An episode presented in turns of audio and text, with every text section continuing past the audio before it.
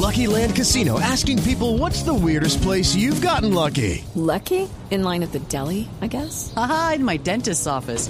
More than once, actually. Do I have to say? Yes, you do. In the car before my kids' PTA meeting. Really? Yes. Excuse me, what's the weirdest place you've gotten lucky? I never win and tell. Well, there you have it. You can get lucky anywhere playing at LuckyLandSlots.com. Play for free right now. Are you feeling lucky? No purchase necessary. Void where prohibited by law. 18 plus. Terms and conditions apply. See website for details.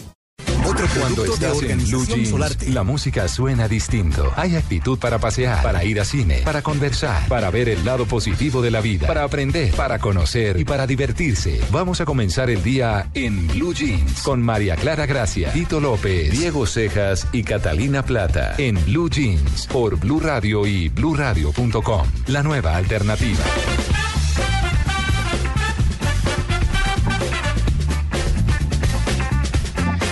Muy buenos días, amigas y amigos de Blue Radio. Bienvenidos a una edición más de En Blue Jeans, esta vez para el domingo 9 de agosto del año 2015. Muchos dirán, ¿es lunes festivo? No, el festivo fue el viernes. Yo tenía la sensación ayer que era lunes festivo. Igual, No, coincidimos. yo sentía que era domingo. ¿Sí? Sí, sí, Sí, sí, para- pero nunca sábado. raro. Para mí era domingo. Eh, Sí. Este puente... ¿Cuándo? Hoy. Sí, hoy. hoy, hoy No, el- ayer, Ayer, ayer. Ah, sentía no, que era ayer sí parecía domingo. domingo, total. Exacto. Buenos días, señores. Muy buenos días a todos. Buenos días, Catalina. Buenos días. A ver, mis tres chicos. W, Iván, Diego. Buenos Sí. días. Buenos días, Katica. Buenos días, Colombia. Buenos días, América. Y el mundo, el resto Y del el mundo también, a través del no lo por fuera. Claro. Los europeos están preocupados porque usted no saludó, por ejemplo. Sí, eh, y nos están escuchando. Es verdad. En Pero España ya y en está Francia. como almorzando ¿Cierto? por ahí, más o menos. En Clermont-Ferrand. E Iván Francia. Lalinde, que Sí. está en eh, la ciudad de Medellín. Sí, señor, Buenos aquí días. andamos, está haciendo un poquito de frío. Sí. Amaneció como, como mojadita la ciudad, pero yo creo que eso es bueno para que los silleteros que se presentan Ah, hoy, hacen su gran recorrido, Sí. eh, estén como las florecitas frescas ellos también y no caiga ese sol y esos calores que estaban haciendo tan horribles aquí en Medellín. Yo creo que es mejor que el clima esté así. Es cierto. Bueno, y les habla W Bernal eh, porque eh, hoy María Clara está descansando. Sí. Todavía está disfrutando de sus vacaciones. Eh, que ojalá no nos esté oyendo, pues porque tampoco quiero regañar. Hasta ahora no nos mandó email. Ah, no, nada. o sea, algo bueno Sí. está pasando. O no nos menos. escucha no hay señal. Ok. Y la otra es que Tito López también eh, ha tomado unos días de, de descanso porque creo que creo que entre sus planes vamos a contar una infidencia. Yo no está sé. ir a ver uno de sus grupos Sí. favoritos de todos los tiempos. No recuerdo ¿Qué el nombre. Steely Dan. Ah, ok, Ajá. sí, es que no, Bueno, yo no lo Steely Dan. conozco, pero sé que es en Estados Unidos. Ya canoso el tema. Sí, o- Sí, es un pues, tema canoso. O- Él también. Sí, Pues, sí. hay que Es de decirlo. la- es de- Son contemporáneos. Son contemporáneos, Y no hablen mal de Tito. que No, no, no, no, no, nadie está hablando mal. Estamos diciendo que él tiene también un día de, de descanso y ha aprovechado para Sí. hacer este viaje y por eso estoy yo aquí al frente de este micrófono acompañándolos en Blue Jeans. Pero como todos los fines de semana queremos que ustedes se levanten con una sonrisa en su cara y con alegría para que disfruten este último día de descanso en el fin de semana, en el puente festivo y vamos a arrancar como debe ser, con el pie derecho. Si en la semana empiezas cada día con malas noticias, en Blue Jeans cambiamos tu rutina para que empieces con el pie correcto. En Blue Jeans, empecemos con pie derecho. Vámonos para Medellín a arrancar con eh, las noticias positivas en la mañana de hoy. Señores, a ustedes que les gusta tanto la música, Sí. Sí. Eh, imagínense que en Medellín va a haber un musical maravilloso. Opa. Se va a estrenar ahora en septiembre y se llama El amor después del amor. Pero es lo más chévere es que es revivir esa historia de amor y de odio de Shakespeare. Ay, a mí me suena esa la canción de Fito Sí, Páez. claro, tiene Bueno, un poquito de no. copyright, Obvio, seguramente. ¿no? esa es la banda sonora. Pero resulta que esta ciudad Verona, donde había, donde estaban los Capuleto, ¿se Sí. acuerdan? Sí, ¿Qué lo- historia se sabe? Y los Montesco. y los Esto Monte- es ¿Qué historia es? Romeo y Julieta. Epa, pues bueno, Romeo y Julieta llegan ahora cargados de pura, pura música, señoras y señores. Yo no lo leí, pero vi la película. ¿Me la valen? ¿La de Romeo y Julieta? Sí. yo Ah, tampoco la de la los vi. Igual. 90. Pero sí, la, La de- la de, la Baz Luhrmann, que es basada justamente en el texto La original. de DiCaprio. La de DiCaprio, La de exactamente. DiCaprio. Esa. Sí, me, yo me tampoco me valen, lo leí. me valen ¿Cómo se verla. llamaba la, la, la actriz? La el nombre. Una monita, Claire Danes. Claire Danes, de pelo cortico, sí, señor. Niños, entonces Señora, se va a hacer un perdón. musical aquí buenísimo en Medellín. Se va a estrenar con un elenco maravilloso. Les cuento que, ¿se acuerdan Sí. de Elvis, el de Estados Alterados? Sí, claro. Ah, no. Bueno, pues Elvis va a estar, hace parte del elenco de este gran musical que se va a hacer acá. Ajá. Luis Mesa, que también es un reconocido actor de la televisión. Table.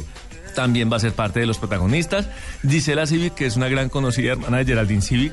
Linda ella. Conocida ella por, por su manejo de voz. Y por ser divina, además. Sí, por ser divina. Pero Geraldine. Geraldine es la más conocida Geraldine, y Gisela sí. es la hermana de Geraldine. Ajá. Bueno, ellos hacen parte del elenco, que son 25 artistas en Wow. escena. El elenco va a ser dirigido por Felipe Sánchez, que es un músico, bailarín, coreógrafo muy conocido por los musicales de Missy en Bogotá. Y llegó con toda su experiencia acá. Y pues mejor dicho, es muy bueno porque aquí en la industria del entretenimiento local paisa, como yo estoy acá en Medellín, pues estoy hablando todo paisa, Sí, nos, nos hemos dado echándole cuenta. flores a la tierra antioqueña, porque estamos en la Feria de las Flores. Solo por eso. Pues señores, queremos hacerle ruido y hacerle bulla a este gran musical que se llama El amor después del amor. 400 años después llega a Medellín la poderosa historia del amor. Eh, además, es con canciones. Todo es con canciones. Ay. Resulta que no, no es, la historia la, la transformaron y es como una lucha entre disqueras, Mi- ¿cierto? Y mi Iván, ¿y a, y a qué hora comienza?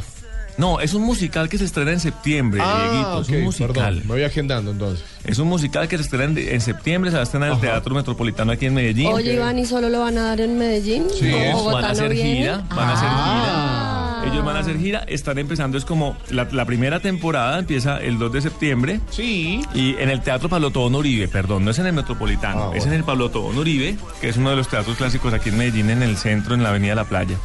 Y Acredítenos, eh, acredítenos. Esto, compra boleta. Compra Apoya el talento. argentino, apoya el talento. Hay que pagarles para que hagan No, más. pero, pero muchachos, lo que lo importante es que es una industria totalmente local. eh, le están apostando a esto y Sí. este Mauricio Fauciolince es el, el creador del musical, el productor y es el que le ha metido toda la ficha. Mire, va a haber música de Soda Stereo, de Charlie García, de. Miguel Mateos, Sí. de Los Prisioneros, a Terciopelados, Eso hay que Caifanes de México, bueno. eh, Alaska y Dinarama, toda la época de los años 80 y 90 del rock en español va a estar en ese musical Ajá. que va a ser como reviviendo la historia de amor entre Romeo y Julieta, entre los Capuleto y los Montesco, pero es todo en el entorno de la vida musical, de la industria musical, de las disqueras. Buenísimo. Es como una lucha de disqueras. Es la verdad es una historia bastante original me parece y se nota que se la han metido todas, llevan muchos meses ensayando. Y ya están preparados para el gran estreno que es el 2 de septiembre en el Teatro Met, eh, Pablo Tobón Uribe aquí en Medellín. Ya, ¿cuánto falta? 15 días, 20 días para, para el estreno. Así que si ustedes tienen algo planeado, aplácenlo para ir a Medellín, aplácenlo para esa fecha para poder asistir también al estreno o las presentaciones de este Y es como ese sueño de los musicales, ¿no? Como, Ah, como, las obras de Broadway. Y pues aquí local, yo creo que talento local me parece muy importante eso. ¿Sabe que que- se mueva la industria del entretenimiento y que se mueva de una forma tan chévere y tan trabajada. Pero ¿sabe que en Colombia se hacen muy buenos musicales? Sí. Y yo he tenido la oportunidad de ver musicales hechos acá con talento colombiano y son espectaculares. Ay, ¿quieren que les cuente algo? Cuando yo era niña, muy niña, tenía como unos 9, 10 añitos, Ajá. estaba en un grupo de teatro y, y estaba en un musical que se llamaba Los niños se toman el mundo. ¿Ah, sí? Sí. ¿Y qué papel hacía, Catalina? Uy, es que había dos Árbol actos. número dos. Del Sí, mundo. ay, no. Número- arbusto Era uno. cabezona, yo era.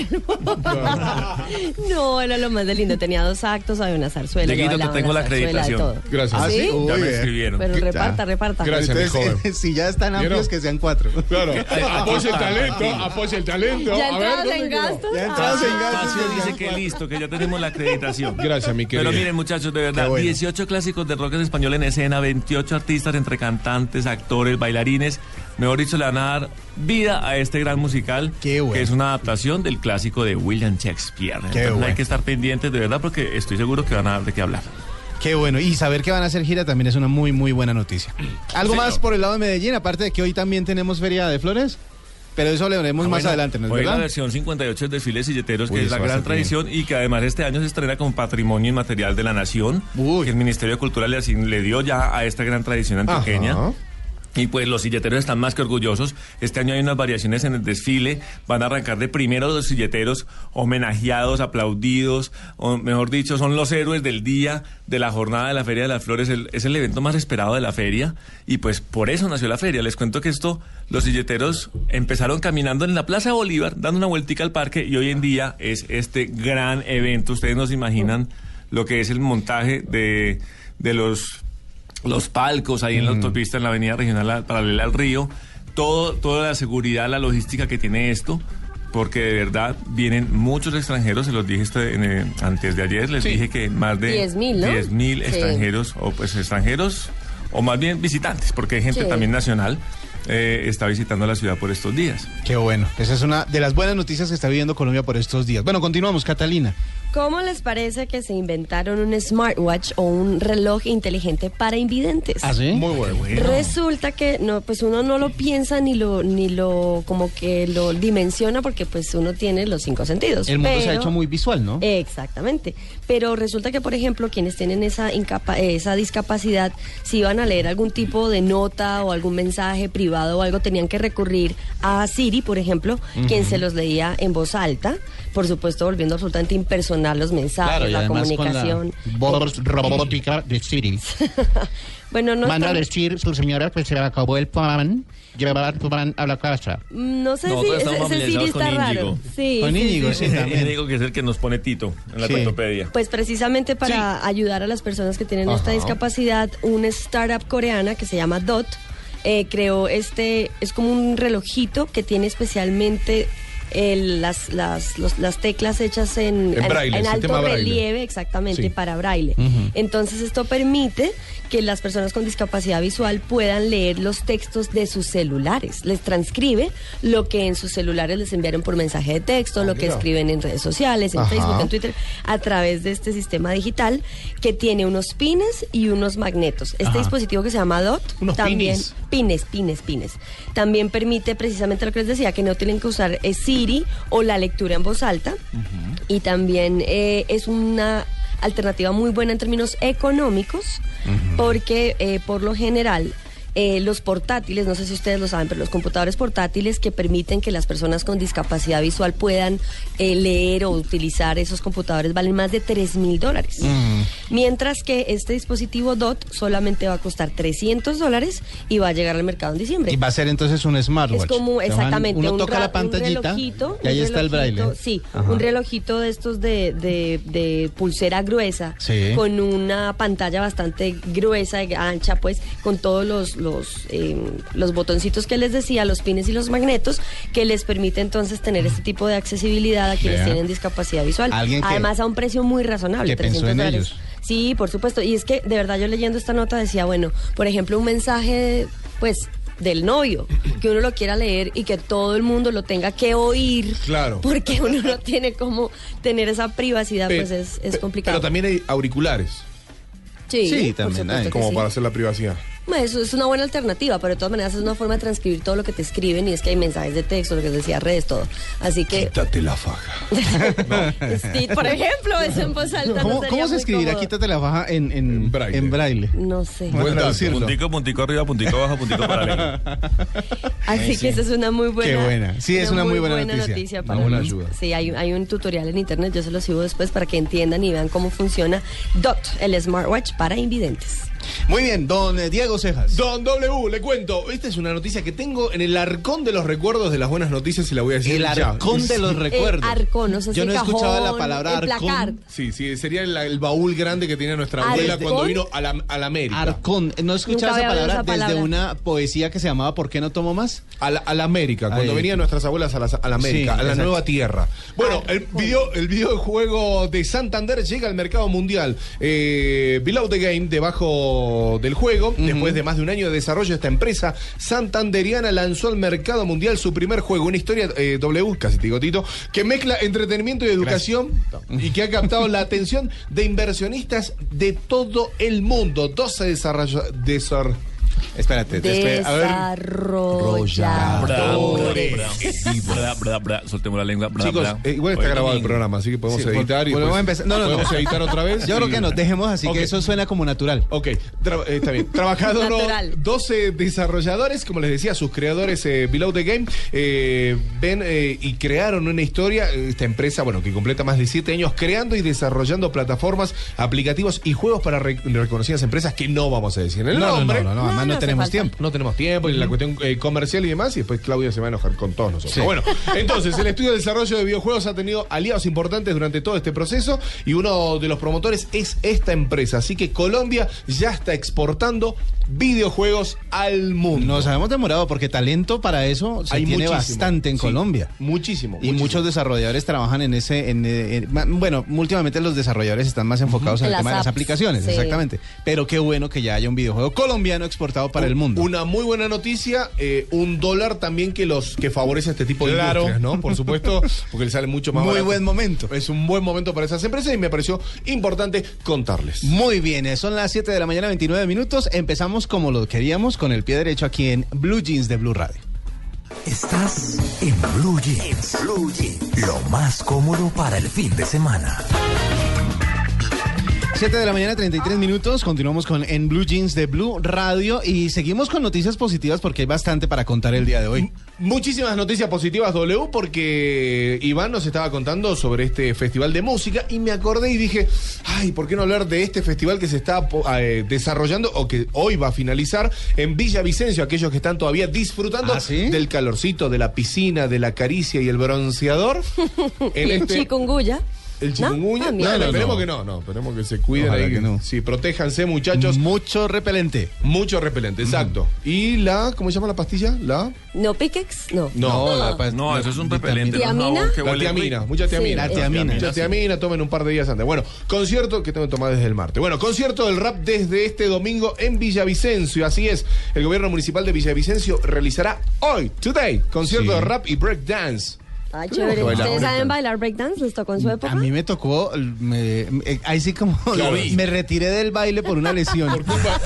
en la rodilla y en el Una hombro, en lesión la lumbar. clavícula. Por culpa de Michael una Jackson. lesión, claro. una lesión me impidió continuar mi- con mi carrera como bailarín En de un breakdance. tobillo. No, Yo en fui un gran espectador del breakdance. Pero Sí, W es que era baila. impresionante, ¿no? Iván Sí. y yo no bailamos. No, baila bailamos, más, o sea, no tiene más oído un ojo. Sí, medio bailo, nosotros sí. no bailamos con Iván. Somos, Medio bailo. Y Somos sí, baila Son de un- trencito. somos grupo del trencito. Lo intenté, tuve, tuve mis cartones, ¿se acuerdan que para bailar breakdance uno armaba un cuadro grande con cartones para que fuera más... eh, Twister. no, no, no, Ah, con un cartón grande, grande. ¿Para lo golpe? No, para, para que fuera más, eh, Más pues uno en ligero. el pavimento no puede dar la Claro, vuelta a la para- cabeza ni en la Ah. espalda. Y como Entonces con cuatro gorros de lana en la cabeza. Exactamente. Sí, eso es el baile del desnucado. Hay, que, hay que tener mucho... No, yo no sé bailar, siempre lo dije. Bueno, de hoy domingo 9 de agosto, desde la una de la tarde en el Parque de los Fundadores de Villa Vicencio, donde les contaba, podrán compartir en familia una tarde alegre y al ritmo de las letras y expresiones artísticas de la cultura del hip hop nacional. Y bueno, a disfrutar en familia, me parece que es una linda actividad eh, positiva para desarrollarla allí, faltando las últimas horas para que llegue el día más precioso Claro. de la semana que se llama Lunes. lunes. Lunes. Qué delicia. Bueno, vamos a con, con más noticias Le positivas. tengo dos en una. A ver. ¿Me deja? Sí. Bueno, obviamente voy a seguirle echando flores a mi pueblo, a mi Ah. tierra maravillosa, que estoy feliz acá. Pues hoy entonces ya les dije que era desfile silleteros a las 2 de la tarde. Sí. Son casi dos, casi tres kilómetros los que recorren silleteros, adultos, niños, jóvenes. Hay 420 adultos, 30 niños entre 7 y 12 años y 50 jóvenes entre 13 y 17 años. Son 500 silleteros que van a hacer el desfile hoy. Ahí hay, hay silletas monumentales, Ajá. tradicionales, hay silletas que pesan hasta 100 kilos, o sea, Ush. y se los echan a cuestas. Esto es una, una vaina. Y por ejemplo, me contaron que en la alcaldía tenían pensado como acortar un poquito el recorrido por el tema de que los señores ya mayores, Claro. pues con esas dietas tan grandes, les parecía como un poco mm, pues Sí, triste, peligroso verlos con Sí. esto a cuestas. No dejaron. Qué bárbaro. Dijeron, no, a nosotros no nos quiten el recorrido porque nosotros queremos seguir siendo héroes en nuestra familia, en nuestra tradición, en nuestra ciudad. Y pues obviamente ya que estamos, con- somos una vitrina tan grande para el mundo, pues a, a nosotros no nos quiten el recorrido. Nosotros hacemos el esfuerzo y cargamos la silleta. Qué También les bien. quiero contar que esta feria, como mueve la industria, así como mueve la pasión por los antioqueños, por nosotros los paisas, pues me encanta la, la noticia de una barranquillera como la diseñadora Judy Hasmoon Ajá. sacó una colección muy chévere de camisetas que se llama Primavera Inmarcesible y es un homenaje a la fiesta de la Feria de las Flores. Ella todos los años saca camisetas dedicadas a las fiestas populares de todo el país. Hizo el Festival Vallenato con un homenaje de Diomedes Díaz. Les hace obviamente de su carnaval de Barranquilla. Barranquilla, va a sacar este año de la Feria de Cali y esta es la segunda vez que hace la colección para la Feria de las Flores. Se llama Primavera en Accesible, son camisetas muy lindas que la gente las puede conseguir aquí en la ciudad. Que veo que son blancas con flores de muchos colores. Ahora me tomo la foto y les muestro la mía que la tengo puesta. Para que la vean en mi cuenta de Twitter, Iván Lalinde G. Yo sabía, yo sabía Sí, que... no, pero es que además son muy lindas porque ella se, se esmeró con su... Ella tiene un, cole- un- como un grupo de estudiantes de mercadeo, diseñadores, se llama Colectivo Marketing, y ellos se ponen a pensar Apoya cómo pueden.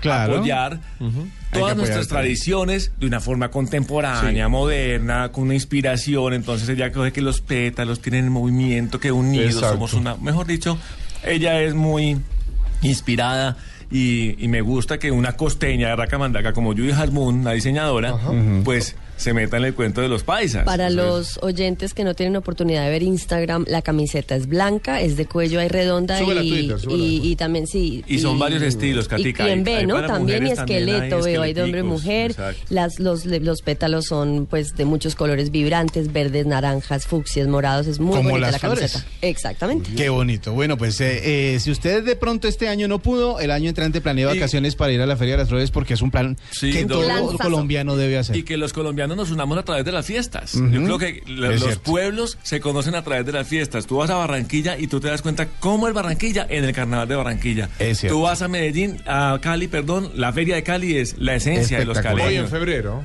En, en diciembre. En diciembre. La No, Cali pero Barranquilla, diciembre. no, Barranquilla. Ah, Barranquilla, el febrero, carnaval. sí, ya- ya me- Sí, ya. sí, sí. Eh, la Feria de las Flores es la esencia de nosotros los paisas con la trova.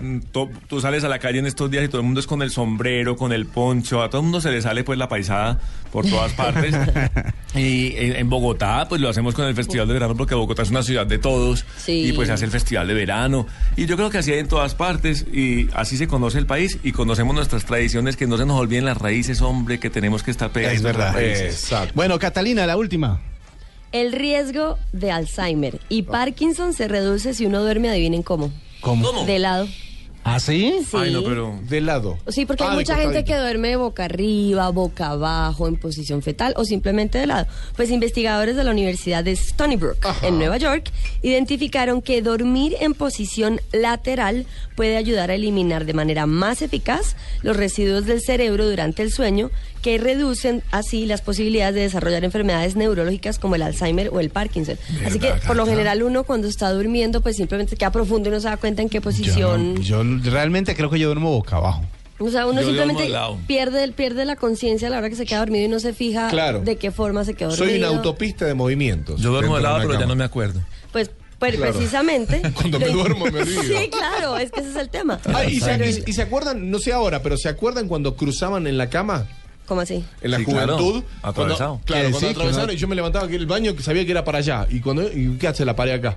Sí, uno se levantaba. Sí, es- es- esa desorientación. Como un reloj, va Sí. dando la Entonces, vuelta. Cata, ¿previene el Alzheimer? ¿Dormir Sí, de lado? Qué es interesante que la posición lateral para dormir es de hecho la más popular en los humanos, Ajá. en la mayoría además de los animales e incluso en los que son salvajes. Parece que hemos adoptado la posición lateral del sueño para limpiar más eficientemente nuestro cerebro. Recuerden que cuando uno duerme recarga de energía el cuerpo, eh, elimina una cantidad de toxinas, o sea, el sueño es fundamental a la hora de, de volver a equilibrar el cuerpo. Entonces, el dormir eficientemente Ajá. de lado Sí. permite que el cerebro deseche Cucharita. no, de lado. Bueno, de pero lado. pues que de Pero cucharita, cucharita es es con de alguien. ladito. Bueno, pues sí, pero tiene que ser de. Sí, la Cucharita cucharita de lado, pero con contenido. Es como un trencito, pero Porque, porque si fuera de, de- de boca arriba o boca abajo, la cucharita sería otra cosa. No, no sería dormir. Claro. No lo sé, pero en cualquier caso, Claro. esa posición lateral del sueño Ajá. ayuda a limpiar más eficientemente el cerebro de esos desechos metabólicos que se acumulan mientras estamos despiertos. En el día acumulamos energías, estrés, Como las cookies. cosas. Limpiar las cookies sería. Exactamente, como limpiar, sí, todo el sistema, el sistema operativo del Ajá. cerebro. Esto lo explicaba Helen Van Vist, líder del estudio que fue publicado en la revista Journal of Neuroscience. pues. Journal of Neuroscience. Así que en este Eso es estudio, italiano, ¿no? sí, avanzado, eh, con acento. En el estudio, los científicos también utilizaron imágenes de resonancia magnética para encontrar también cómo funcionaba todo el, el sistema cerebral, Ajá. cómo se eliminaban esas toxinas y cómo de todas las posiciones habidas y por haber las que ustedes mencionaban, de pie, eh, de pie no se duerme. Bueno, hay gente ¿Cuántas, que se queda dormida. Cuántas posiciones hay? para dormir de boca arriba, boca abajo, lateral, cucharita o la que pues ya cada uno... Sentado. Sí, Yo también. conozco gente que duerme Mucho. sentada porque no puede, Pero por, la, día- por la apnea, sí. Y el otro día en Transmilenio vi a un señor dormido de pie. Claro, por eso. Sí, ¿no? ¿Nunca se han quedado dormidos en la ducha? Ahí también Sí. se queda uno dormido de pie. Con El lo sueño cual es que muy delicado. Sí. Hacen, hacen análisis del sueño en la Fundación Santa Fe, es muy famosa por eso. Yo me lo he hecho por, por la apnea. Uno no se da cuenta de lo que duerme. Te conectan una cantidad de cables, te graban y te das cuenta las, la, Sí. pues, lo que haces durante que- toda la noche. Qué feo que lo graben a uno, uno Y uno la se levanta- abierta, babeando. Ustedes no veces uno se levanta cansado, uno dice, "Pero es que yo me, la- me, me mantengo cansado, me mantengo Sí. agotado, eh, es porque duerme mal. Dormí 12 horas y me siento cansado. Y hay veces que uno duerme solo 20 minutos, Minutos y y amanece descansas como un perfecto, lulo. exacto. Y Exacto. tú estás en esa parte de la, del estudio, dormir 20 minutos todos los días. Pues precisamente para sentir uno la energía. No, yo creo que es mejor un, re- un sueño reparador completo. Es verdad, Que estar largo. 14 horas ahí, Sí. pero mal acomodado. Yo duermo mientras estoy despierto.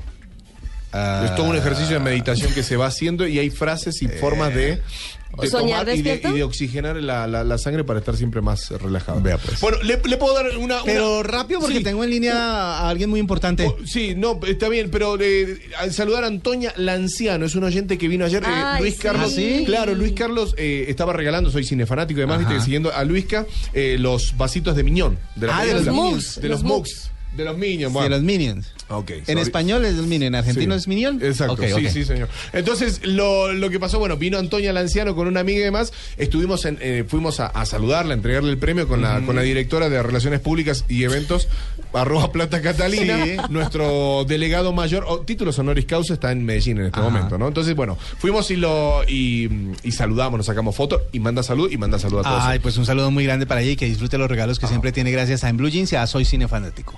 Vamos con algo más ecológico a esta hora de la mañana en Blue Jeans. Ah, el planeta Tierra. Increíble. Blue Verde en Blue Jeans. Más que un color, es una opción de vida. Son las 7 de la mañana, 44 minutos. Estamos en Blue Jeans de Blue Radio en directo, en vivo, porque hace un rato eh, Diego estaba diciendo que estábamos grabando. No, aquí estamos disfrutando de este domingo en la mañana, aquí en Blue para todo el país. Bueno, eh, María Lourdes Zimmerman siempre está con nosotros contándonos cosas que tienen que ver con el planeta, con la naturaleza, con la tierra. Buenos días, María Lourdes. Hola, buenos días, ¿cómo van? Bien, bien. Aquí pe- pendientes de cómo nos conectamos con nuestro planeta. Oiga, pues mire, imagínese que Semana Sostenible junto con la Universidad de los Andes, una eh, empresa de, de mercadeo que se llama Invamer y el Grupo Éxito hicieron un estudio para medir qué tan responsable es el consumo de los colombianos. Realmente si somos consumidores responsables con unos resultados excelentes. Y a mí me gustaría que hoy, con lo que yo les voy a decir, ustedes me digan entre qué grupos se identifican de consumidores. A ver. Pues imagínense que dice que eh, nueve de cada diez colombianos categorizan los asuntos ambientales como los asuntos de mayor urgencia. Es decir, que en la actualidad estamos súper conectados con el medio ambiente y consideran que, por ejemplo, temas como el acceso a, a agua, eh, se consideran en asuntos de mucha urgencia para los colombianos. Sin embargo, uno de cada diez colombianos está dispuesto a cambiar su estilo de vida y la suma de todos los factores de decisión eh, que se generen, ellos consideran que son el resultado realmente de lo que a nivel eh, eh, de lo que en el futuro eh, podría generarle un mejor bienestar a las generaciones futuras, o sea, los temas eh, económicos, los temas sociales y los temas ambientales. Aquí hay un grupo que ahí es donde les digo a ver ustedes con quién se identifican. Por ejemplo, hay un primer grupo que es el no tengo ni idea y corresponde al 5% de la muestra, que son las personas que menos sienten y creen en el tema ambiental y que no tienen ni idea y no buscan hacer un consumo responsable. Bueno, no, yo no, No estoy miran ahí. etiquetas ni nada, pero que por ejemplo si ponen un bombillo ahorrador, entonces dicen, ay no, pero pues hay que poner el bombillo ahorrador para para poder eh, Pero no eh, saben por ahorrar. qué. Pero ahorran es por bolsillo y consumo, no por el medio ambiente. Exactamente, pero Ah. ellos no tienen ni idea por qué lo hacen. Hay otro Que está de moda. Claro, que está de moda el tema, entonces no venga, ponemos el bombillito para ver qué efecto genera, pero pues no está ni ahí con nada. Hay otro que es el grupo que se llama Siento pero no actúo, que es el 4% de los encuestados, y ellos creen que todo debe cambiar para garantizar la calidad de vida de las generaciones futuras, pero digamos No, que lo que más le preocupan son las problemáticas sociales y pero ellos no conectan as- absolutamente nada con el tema ambiental, es decir, la economía crece, pero no saben que los recursos naturales son los que permiten que la economía crezca. Entonces ellos actúan ahí, pero pues en realidad no les importa ni cinco. Esos son de los que se bañan 20 minutos con agua caliente y, y piensan en el planeta mientras se bañan. Qué linda la agüita. Eso ni siquiera, yo creo. ¿no? Porque No usan a- jabón orgánico. Dicen, ay, sí, qué vaina, no, falta el agua. No, pero espere que yo me tengo que bañar 40 No, minutos, y- si no, no quedo limpio. Y, después ve el informativo y dice, ay, mira esos chicos allí en la Guajira, no, Ay, no tienen, tienen agua. agua. No Sí, tienen agua, ¿Cómo pobrecitos. les mandamos agua en balde? ¿Cómo les exacto. Y se desesperan por juntar moneda por un litro. ¿Cómo los traemos a Bogotá que se bañen acá? que aquí Claro. sí hay. Sí.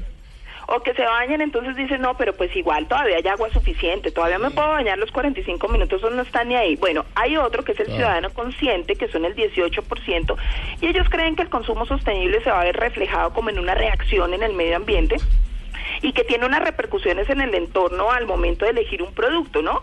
Pero eh, piensen, digamos, no solo en la utilidad, piensen en la utilidad del producto y también en la afectación ambiental. Entonces ahí ya se va generando una mayor conciencia. Estos son los que reciclan, apagan las luces, ahorran agua y tienen un consumo responsable. Pero hay otro que se llaman los yupi come flores, que son el 19%, que son los que tienen un alto nivel educativo, una Sí. alta capacidad de adquisición, viven en las principales ciudades del país y ellos sí se pueden convertir en verdaderos agentes de cambio, pues porque su alto nivel educativo les permite pensar en que sí pueden elegir productos realmente por el alto nivel educativo que tienen, piensan en la biodiversidad y piensan en que realmente todo tiene una conexión con los temas ambientales, el desarrollo económico del país va ligado a los recursos naturales, saben eh, que todo tiene una conexión vital realmente. Entonces son como los que los que tienen esas mayores decisiones, toman esas mayores decisiones en lo ambiental, pero son el 19%. Y por último, hay un grupo que se llama el muchas ganas, poco foco, y es generación que nació en 1981, entre 1981 y 1995, que se hicieron mayores de edad en el nuevo siglo, que saben que el consumo genera realmente unos impactos ambientales muy altos, pero pues que se ven seducidos realmente por el consumo también. Por el consumismo. Claro, toda la conexión de los temas ambientales, pero al final saben tanto que no saben a nada.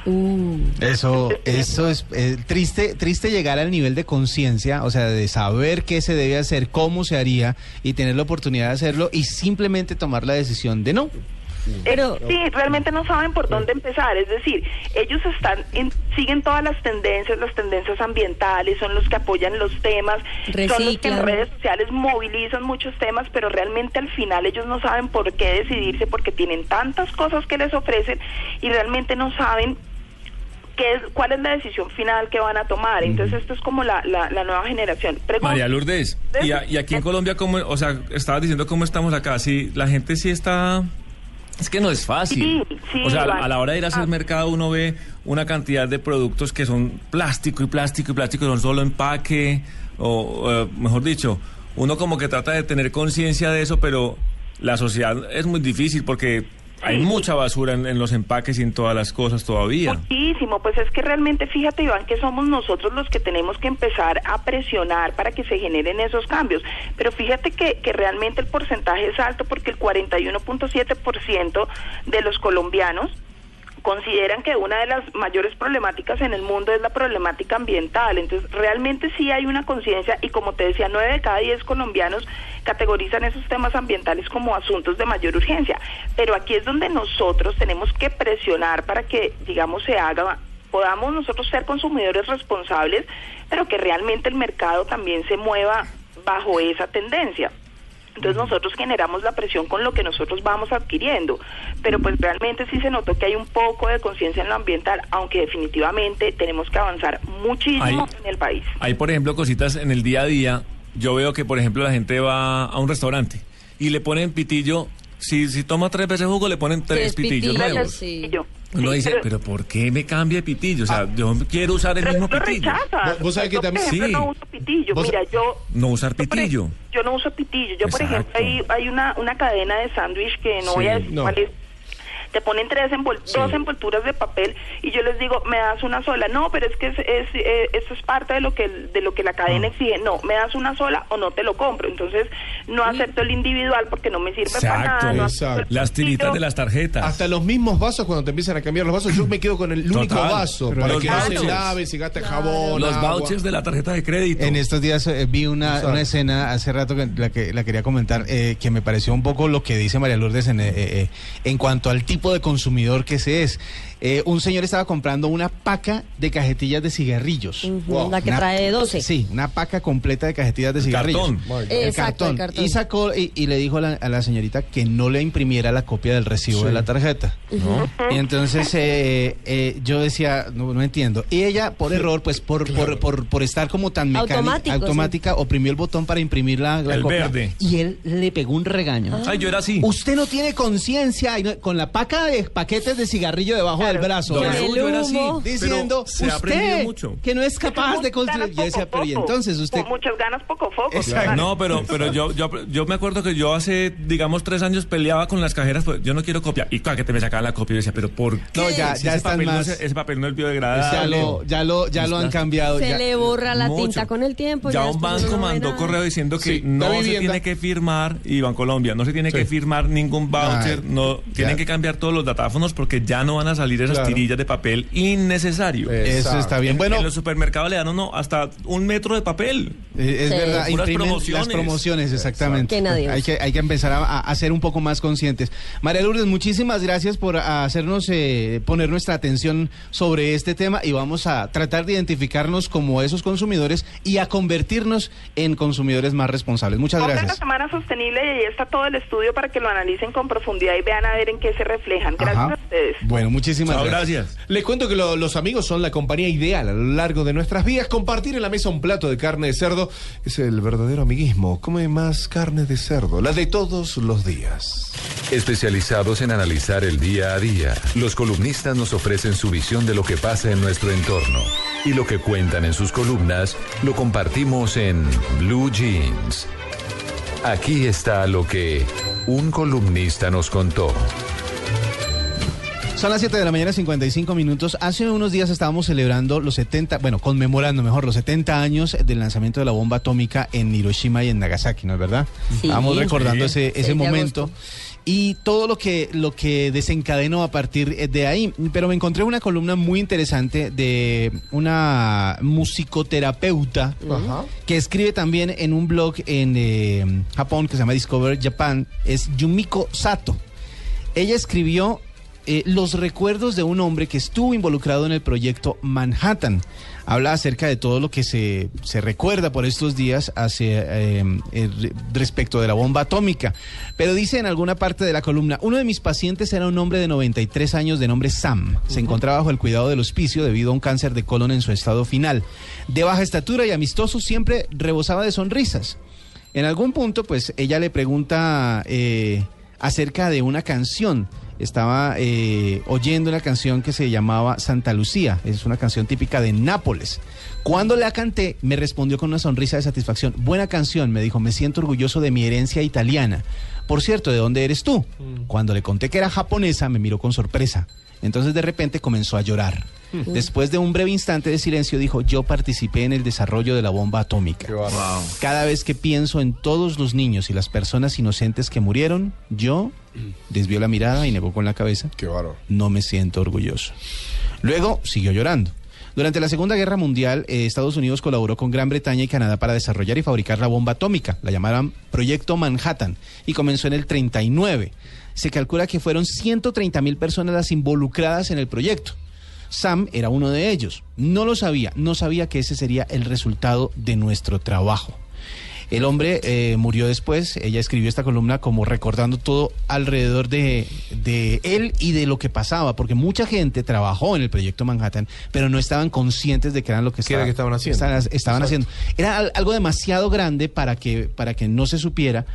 Eh, el resultado, para que se supiera mejor, el resultado global, lo que iba a pasar realmente. Y de hecho, cuando lanzaron la bomba ni siquiera tenían idea de qué iba a pasar. Era algo tan nuevo y era algo tan peligroso que ni siquiera los que lo lanzaron sabían qué pasaría. Eh, es algo que, que, mucho, que pone la atención sobre muchísima gente que a veces cree que puede cambiar el mundo, que está trabajando para cambiar el mundo y termo- termina es ayudando a destruirlo. Una columna dura, fuerte, pero que llama la atención también sobre esto de Yumiko Sato. Pueden encontrarla completa en el Huffington Post. Son las 7 de la mañana, 58 minutos.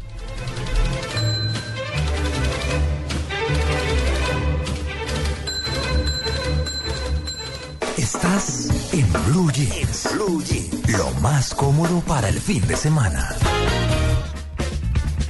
Son las 8 de la mañana, 8 minutos. Estamos de regreso aquí a En Blue Jeans de Blue Radio. Como les conté al inicio, o para los que se acaban de despertar, eh, les habla W Bernal. Eh, Hola. hoy estoy de suplente. Como haga de cuenta Falcao en, en, eh, en el En el Manchester. Manchester. Sí, estaba en la banca y como María Clara anda de vacaciones y Tito tenía un viaje importante que realizar, pues eh, los caliente, suplentes. caliente pelado. Caliente chino y métase a la cancha y aquí estamos entonces con eh, Iván Lalinde en la ciudad de Medellín disfrutando de la Feria de las Flores y aquí en Bogotá Catalina Plata y Diego Cejas. Bueno, arrancamos esta hora con... El tocadiscos. Muy bien, y Así está es, hoy a bueno. cargo de Diego. Así es, me dieron la, la ardua tarea, el esfuerzo. Diego, Me- ¿estás nervioso? Yo te- es casi Emocionado. Emocionado. Yo creo que estoy compungido. Diego debuta. Tengo una, bueno, eh, te- debuto. Es mi, es mi primer debut en el, en el tocadiscos. Sí, casi siempre el primero es debut el es debut. primero. Sí. El primer debut es bueno. Vamos, vamos. Sí. Que valga la redundancia, mi primer Sí, debut. puede ser debut y despedida, como dice Camilo. No, Pueda. claro, el de tocadiscos. Puede ser. Puede Voy- ser del anonimato al desprestigio en un solo tocadiscos. No, Voy a hacer- pero ¿por qué me lo está poniendo nervioso si él está emocionado? Si soporta la Estoy presión, más nervioso. si, si, si la soporta la, agujita. presión, Pues hay que limpiar la aguja. Es verdad. Exacto. Limpien bien la aguja antes Es de cierto. poner el disco. Es cierto. Vamos a hacer Vale. los tres golpes para la suerte como en el teatro. Mer, molto mer. Bueno, A ver. listo. arranque. 7 de diciembre de 1935, en la ciudad de Mérida llegó este personaje. En Yucatán, México. Uy, Somos uno, dos, tres, cinco. Yo me quedo afuera. Usted baila con Catalina, los compañeros Camilo y, y Perdigón juntos, y bueno. sí, que bailen. Y Joana acá con, con algún otro compañero. Iván, ¿con quién le tocaría bailar? Ah, yo aquí bailo con el chino, que Claro. está haciendo pero Ah, operador. Ah, sí, Mándele un saludo a mi gran amigo, el chino operador allí de Medellín. Ah. Eh, lo quiero un montón. A los ocho años inició eh, W sus estudios de música en la Escuela de Bellas Artes de su ciudad natal. Yo no, él. No, él, Él, el personaje. ah, sí. Completando su formación musical en Ciudad de México. Más de 400 canciones. Ya sé quién Uy. es. Luis Miguel. No, no, no, no. Bueno, cerca, en el palo. Cerquita. Si, si gano, me das una manzana. O, Ah, ya sé para dónde va. o una, eh, una. Un arequipe, una fresa. Hágale. ¿Qué mejor que escuchar? Música. A ver. ¿Nos ponemos románticos? Oh. Entra como un mentol en el pecho. Esto derrite lo que sea. Buenísimo. Pues los dos sentimos mutuo amor profundo. Y con eso Ya ganamos. ya ganamos lo más grande de este mundo. Nos amamos. Un tocadisco romántico. Más de 40 años tiene esta brillante carrera internacional. Recién Cata ah, hacía manifestación de Luis Miguel. Bueno, estuvo Ya me di cuenta Luis que Miguel. no es. Claro, pero estuvo, estuvo muy cerquita con Luis Miguel, por supuesto, con, con sus boleros, ¿no? La palabra romántica de todos los hispanoparlantes. ¿Cuántos de ustedes menores de 40 Opa. fueron fueron concebidos al Ah. son de Ah, sí. Armando bolero. Manzanero? Escuchamos Somos Novio Armando Manzanero y qué mejor que escuchar otro tema del señor de Armando Manzanero que se dice y se llama Adoro. Mis papás deben estar felices hoy. Te extraño. Ah, mira. Pero este está extraño. Claro, bueno, ves, acá tenemos. ¿Y cuántos artistas han hecho el cover de estas canciones de él, no? Uf, Claro. ¿Él siempre Miguel, compone o solamente interpreta? compone, interpreta, grabó más de 30 discos. eh, Iván, vos sabés que, como te contaba, eh, Armando Manzanero Canché, como les contaba. ¿Canché? sí, sí, Canche. En, en chiquitico, 1970 es muy amable él, ¿no? Sí, se ve un tipo muy. No, no tuve la suerte ni, ni de, de entrevistarlo ni de verlo personalmente, pero vos sabés que en 1978 obtiene el primer lugar del Festival de Mallorca en España con el tema Señor Amor. ya empezó a mostrarse en todos lados. En 1982, él ya tenía una carrera de más de 20 años, ¿no? En la música. 1982, Furor en el festival Yamaha en Japón, que recién hacía Ajá. referencia, con su tema Corazón Amigo. Y qué mejor que pasar al tema número 5, No sé tú. Ah. Pero yo. Pues las nuevas generaciones conocen esta canción por, Por la Luis versión de Luis Miguel, claro. pero esta es la que conquistó a sus papás. Las nuevas generaciones, entre comillas, porque tiene más de 20 años. Pero yo no dejo de pensar. No, este tipo del piano es una maravilla, ¿no? Sí. Me logro. Oh, la manera de escribir. Ha tocado en todos lados. En todos lados. Desde Nueva York, Brasil. Bueno, aquí en Bogotá también el Teatro Col Subsidio tocó Ha en su estado varias momento. veces, sí. En Caracas. Bueno, obviamente México, Río de Janeiro, Colombia América, tocó. Europa, Asia. Sí. Pero yo quisiera Yo igual quedé fuera del baile, ¿eh? No, pero espere, déjeme. el cansancio que me hiciste sentir. Con la noche que me diste y el momento que con besos construiste. No sé tú, pero yo te comenzaba. Para aquellos que todavía están en la calera W en este puente. ¿Ah, sí? Sí. Enruanados. Enruanados, comiendo. Con guayabo del canelazo. comiéndose la última arepa que Antes había de bajar a en el Bogotá. fogón, antes de bajar a Bogotá. O de subir si están en tierra O de subirse, caliente. claro, sí, sí, sí. Claro. Espera- O si están en alguna otra ciudad, espera- Medellín. Esperando el avión, dándose ese último abrazo en el aeropuerto.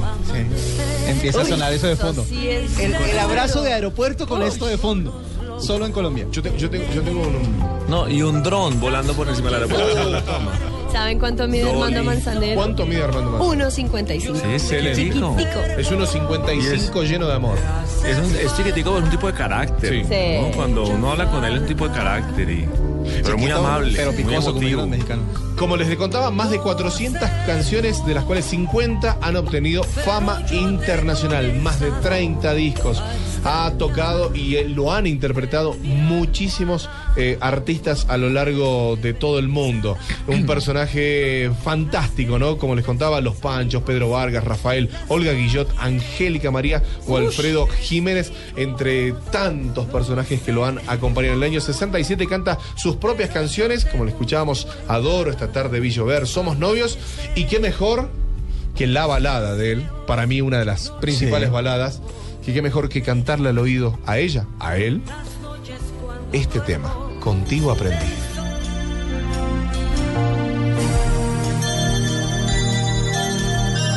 Contigo aprendí que existen nuevas y mejores emociones. Contigo aprendí a conocer un mundo de ilusiones. Aprendí que la semana tiene más de siete días. A ser mayores mis contadas alegrías. Así que este es el artista del tocadiscos. Es para esos románticos que se están despidiendo en los aeropuertos, en las terminales de ómnimos. Ay, sí, los que se van de paseo. ya Cuando de ya te dicen Que están devolviendo. Amor de fin de ese semana. amor de fin de semana, de Uy, puente, y te dicen, Increíble. Bueno, pues muy buen tocadiscos, le quiero decir. ¿no? Muy ¿No? bueno. Buen debut. ¡Bravo, Diego! Sí, Bravo, bravo, bravo. bravo, muchas gracias. ¿De aquí en adelante No, no, no, gratis no. Bueno, entonces, no. Otro sí. Son las 8 de la mañana, 17 minutos. Este es en Blue ¿Le Jeans de Blue Radio. Me Bueno, gustó. Yo me quedé fuera del encantó, baile. Sí, no, me No, gustó. yo Muy bueno. muy O bueno. sea, lo tengo, a la linda bailando con el chino, Cata con W. No, con la verdad, la verdad, esto se baila solo. Esto no hay ¿Ah, que bailarlo con nadie. Esto se baila con la vida, con el amor. Sí, yo estoy solito acá. Ya, otro manzanero tenemos en la, en la- Iván Manzanero. Iván Manzanero. Si quieren otro manzanero, le, le pongo Armando otro. la Linde. Para aquellos románticos. 8.17 en la mañana en Blue Radio. Las viví y contigo. Frases que serán célebres, que se recordarán, que resumen una noticia, que cuentan una historia. En Blue Jeans de Blue Radio, ¿quién lo dijo? 8.18 en la mañana en Blue Jeans. Bueno, eh, Salma Hayek, que es una actriz muy conocida. Que le pone el pecho a las cosas. Muy Mexicana. bonita ella. Muy hermosa. Yo creo que mucha gente recuerda la escena eh, en su corta Uy, sí. participación en una película que se llamaba eh, Del crepúsculo al amanecer, exactamente. Cuando sale bailando con una Boa. boa así blanca en la cabeza, en el cuello. Y luego termina bailando entre las mesas. ¿Y, la Anto- y con Antonio Banderas? Sí. Con, eh, bueno, esa es otra. eh, sí, esa Ese también es- es, linda. ese es- Ese es uno de los besos más recordados Sí. del cine. Ajá. Se ganó un premio, creo, ese beso. Creo que sí. En fin, Salma Hayek hace unos días estaba eh, hablando para mm, una, un portal de internet y estaba contando sus experiencias como actriz, pero dado el tema de la, de la discriminación eh, por eh, origen, o sea, Los el- latinos, los latinos y todo este rollo, le preguntaron a Salma Hayek si ella había sido discriminada en algún momento en Norteamérica. Y esto fue lo que respondió. Uh, of course, uh, I've been discriminated. I think America has a very severe problem with discrimination that we try to overlook, and it's it's there. And uh, it, you know, we get the worst of everything. If the problem is with discrimination, women experience it even worse. Yeah. Um, the the least the the Palabras más, palabras men menos, lo que dice ella que sí, que obviamente fue discriminada. Piensa que en América hay un problema severo de discriminación, pero que todo el mundo se está haciendo el loco, como que mira para otro lado. Pero ahí está el problema. Y además agrega que en eh, términos específicos, las mujeres latinas son las que más sufren el tema de la discriminación. bárbaro, terrible. Porque son mujeres que están eh, eh, eh, por debajo del nivel de pagos de los hombres y de otras mujeres en Norteamérica. Así que pues ella al final de- eh, dice, imagínense, latina, mujer, o sea, mujer latina y con descendencia árabe, o sea, absolutamente Sí, discriminada bastante, bastante temas en contra. en su momento. Ajá. También agregó algo eh, a- al alrededor del tema y fue lo siguiente. you are so ignorant. I, I sort of felt sorry for this person for just being so out of touch with the world, with its own humanity, with so sad their case, Estaba- instead of really being hurt. estaba hablando acerca de cómo sentía ella el tema de la discriminación. Decía que no la ofendía realmente, que ella no se sentía ofendida cuando alguien la discriminaba, simplemente decía, qué triste esta persona, qué tristeza Qué que sea así, ignorante. qué ignorante. ¿Cómo es posible que piense de esa manera o que sienta de esa manera? Y ella sentía lástima, sentía pesar por las personas que se comportaban de esa forma. Decía, es una persona que está fuera de contacto con el mundo y con su propia humanidad. Y terminó narrando una historia acerca de cómo la discriminaron un día en un teatro. Ella dice que con- con- empezó contando la historia diciendo que había entrado a un teatro, era una película, el teatro Sí. estaba prácticamente vacío. Ajá. Ella se sentó en una silla y dos sillas atrás, o tres filas atrás, había un hombre que les decía, ustedes no se pueden sentar ahí. Uh, no, no, terrible. quítense de ahí, no quiero ni siquiera que estén cerca de mí, quítense de, de- de- aquí. Y que cuando ella le dijo, yo pagué mi boleta igual que usted, tengo derecho a ver esta película, esto fue lo que ella cuenta que le respondió. Go back to your country! Go back to your country! And I said, This is my country. You go back to your country. You this is my country, it's not your country! Oh my God. And this is in Los Angeles. So I said, No, honey, this was my country before it was America. Even before it was America. Ahí está diciendo Not que only, you know, I está- got my, está my contando que- citizenship, but even before it was America, Estaba, this was already my Ajá, country. estaba And contando que eh, el hombre empezó a gritarle que se devolviera a su país. Claro, y a los gritos. Devuélvase a su país. Y dijo, este es mi país. Y ella, él le decía, no, esta es América, esto no es su país. Y This ella dijo, esta es mi, este es mi país, incluso antes de que fuera América. Claro. Antes de que usted llegara. Antes de que usted lo era mi antes país. usted- era mi país desde antes. Y, y- y recordarles que América es todo, chicos. Desde Exactamente. Alaska, Groenlandia hasta el fondo, ¿no? Ah, no, no, Queremos- pero ellos juran que son. América. Queremos mucho a, a- a los, a los buenos norteamericanos, pero sí tienen cierta arrogancia en el sentido de pensar que América es únicamente Estados Unidos. Por eso mm, que- quería contarles lo que Salma Hayek está diciendo por estos días, que está como bueno. tan candente el tema del debate de la discriminación en Estados Unidos gracias al señor eh, Trump. Pues bueno, ahí está la respuesta bu- fuerte y contundente de una latina que ha triunfado en Estados Unidos, Salma Hayek. 8.23 en la mañana. Estás en Blue Jeans. Blue Jeans. Lo más cómodo para el fin de semana. 8 de la mañana, 24 minutos. A esta hora estamos eh, a doble presencia, con doble presencia en el estudio principal en la ciudad de Bogotá, en, eh, en Blue Jeans y en Medellín. Sí. Está el señor Iván Lalinde con cosas que se encontró.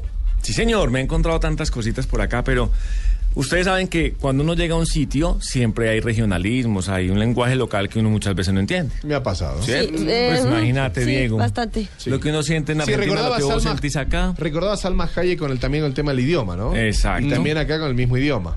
Entonces, Ah. yo creo que tengan en cuenta, pues cuando uno llega a Bogotá y uno oye muchos modismos, imagínense cuando llegan a esta tierra, Antioquia, pues yo quiero darles un glosario. Me Sí. encontré un glosario. Mejor dicho, me puse a buscar Ah. el tema de ser paisa y todo el cuento y me encontré con el origen de por qué hablamos paisa, de, bueno, que viene de Aragón, de, de Galicia, de Sevilla, todo esto, de España, pero hay muchas palabras que se han quedado en nuestro, en nuestra jerga, en nuestro lenguaje diario. Les voy a decir, por ejemplo, Catica, oye. A ver, a ver. A ver si tú me entiendes esta frase. Dime. Para que ustedes como, como extranjeros en esta tierra antioqueña no se pierdan y entiendan todo. Cata, por favor, tráeme la cuelga de Felipe. Sí, vamos a estar allí en la manguita. Fíjate, yo creo que la puse ahí en el pollo. La cuelga de. Felipe. La cuelga me, Entonces. es una correa. Oh, la cuelga, la manga y el pollo. La o sea, manga, hay- la ahí nomás hay W. tres términos Sí, que que no entendí. idea. Bueno, la cuelga. Sí. Dícese del regalo de cumpleaños. Ah. Entonces, los papás le decían a uno, mijo, ¿qué querés que te dé cuelga? ¿Por qué? Porque era, a uno le daban la pinta, era la, La percha. ropa. Ah, eso sí, la Entonces, ropa. claro. que la ropa, La entonces la cuelga es, ¿qué te damos de cuelga, mijo? No, pues mamá, una camiseta, cualquier cosa. Sí. Sí. La cuelga. La manga. Ah, ¿Qué es la manga? Hablando, ¿Qué es la ah, manga ah, para ustedes? una- un Para mí- paréntesis, eh, hablando de cumpleaños, quiero saludar, a, eh, eh, ya que tengo la oportunidad, a una gran amiga mía que está de cumpleaños el día de hoy. Feliz cumpleaños. que se llama Isabel Barrante, un beso para ella. Y bueno, seguimos. La manga. La manga, ¿qué es la manga? La manga para mí tiene que ver con la ropa, el, El brazo, suéter. el suéter, claro. Sí, Para mí el femenino del Para mango. ti. Lo que no tiene un chaleco. Claro, exacto. Pero no, pero también Para en la costa la manga es un mango, mango, grande. sí. Ah, sí, también puede Para ser. nosotros la manga es el pasto. El pasto queda al frente de la finca, de la casita. Vamos a la manguita, hacemos un paseo ahí en la manguita, ahí jugamos un partidito en la manga. Pero lo ¿con que, qué tono lo se que dice? llamamos el potrero en algunos en, en algunas otras el eh, partes patio. del el patio el, el pastal Pero se dice en un el, el potrero, pasto, prado. Pero es la parte delantera de la casa. no no no Sí, no, es lo es que la tenga manga. pasto Uno Ah. se tira en la manguita. Ah, pero, eh, ah, ok. No, yo por el tono que usó Iván. Yo vamos, al, vamos al me voy a hacer mango. una siestica en la manguita y en el manga parque. manga La hermano, manga. manga El, eso verde, pasto, potrero. ¿Listo? Pollo. Sí, pollo, pollo. El Pollo. alimento. El alimento. No, el pollo es el El mesón de la cocina. sí el ah ¿Ah, no? ¿Qué? Uno cocina en el pollo. El po- Entonces uno, nosotros Uno no cocina el pollo en la cocina, No. sino cocina en el pollo. O sea que- nosotros cortamos. Ay, cuidado, me rayas el pollo, hombre, mijo, con el cuchillo. o sea, que cuando uno cocina pollo en el pollo Sí, ¿eh? Duplica. El pollo, el mesón de la cocina es el pollo. Le en otras pollo partes en el el pollo, pollo. es. ¿Ah? No me ensucie el pollo. sí dónde Exacto. dejaste el pollo en No, el ese pollo me está dejaste ese pollo nada. todo desordenado. Tengo que lavar ese pollo porque está asqueroso. ¿Y, y se sabe el Está origen? percudido el pollo. No, mira, Diego, no, tenemos No, ni idea. Tenemos Etimológicamente, no. Ah, vea, eso Bueno. fue algún ancestro dijo en la cosa esa en, en- ah, en el el pollo. pollo y ya ¿Cuántos hay, ¿Cuántos hay usted en la cabina? ¿Cuántos hay en este momento? Ah, Tres. tres. Tres. Y cuando Tres. están haciendo Vox Populi, que son como 25. Uy, Sí. son un montón. Imagina ese ensolve que hay. ¿Es el qué? El ensolve, mijo. Ensolve. Es ensolvado, esa cabina toda ensolvada. ahí. Ensolve. Ah, ya sé lo que quiere decir usted. Eh, ¿Multitud? gi- gimnasio. No, el, ensolve es cuando estás hoy como que el aire se corta con Claro, un cuchillo. el que gimnasio. tajada, que es como que es como pesado el aire.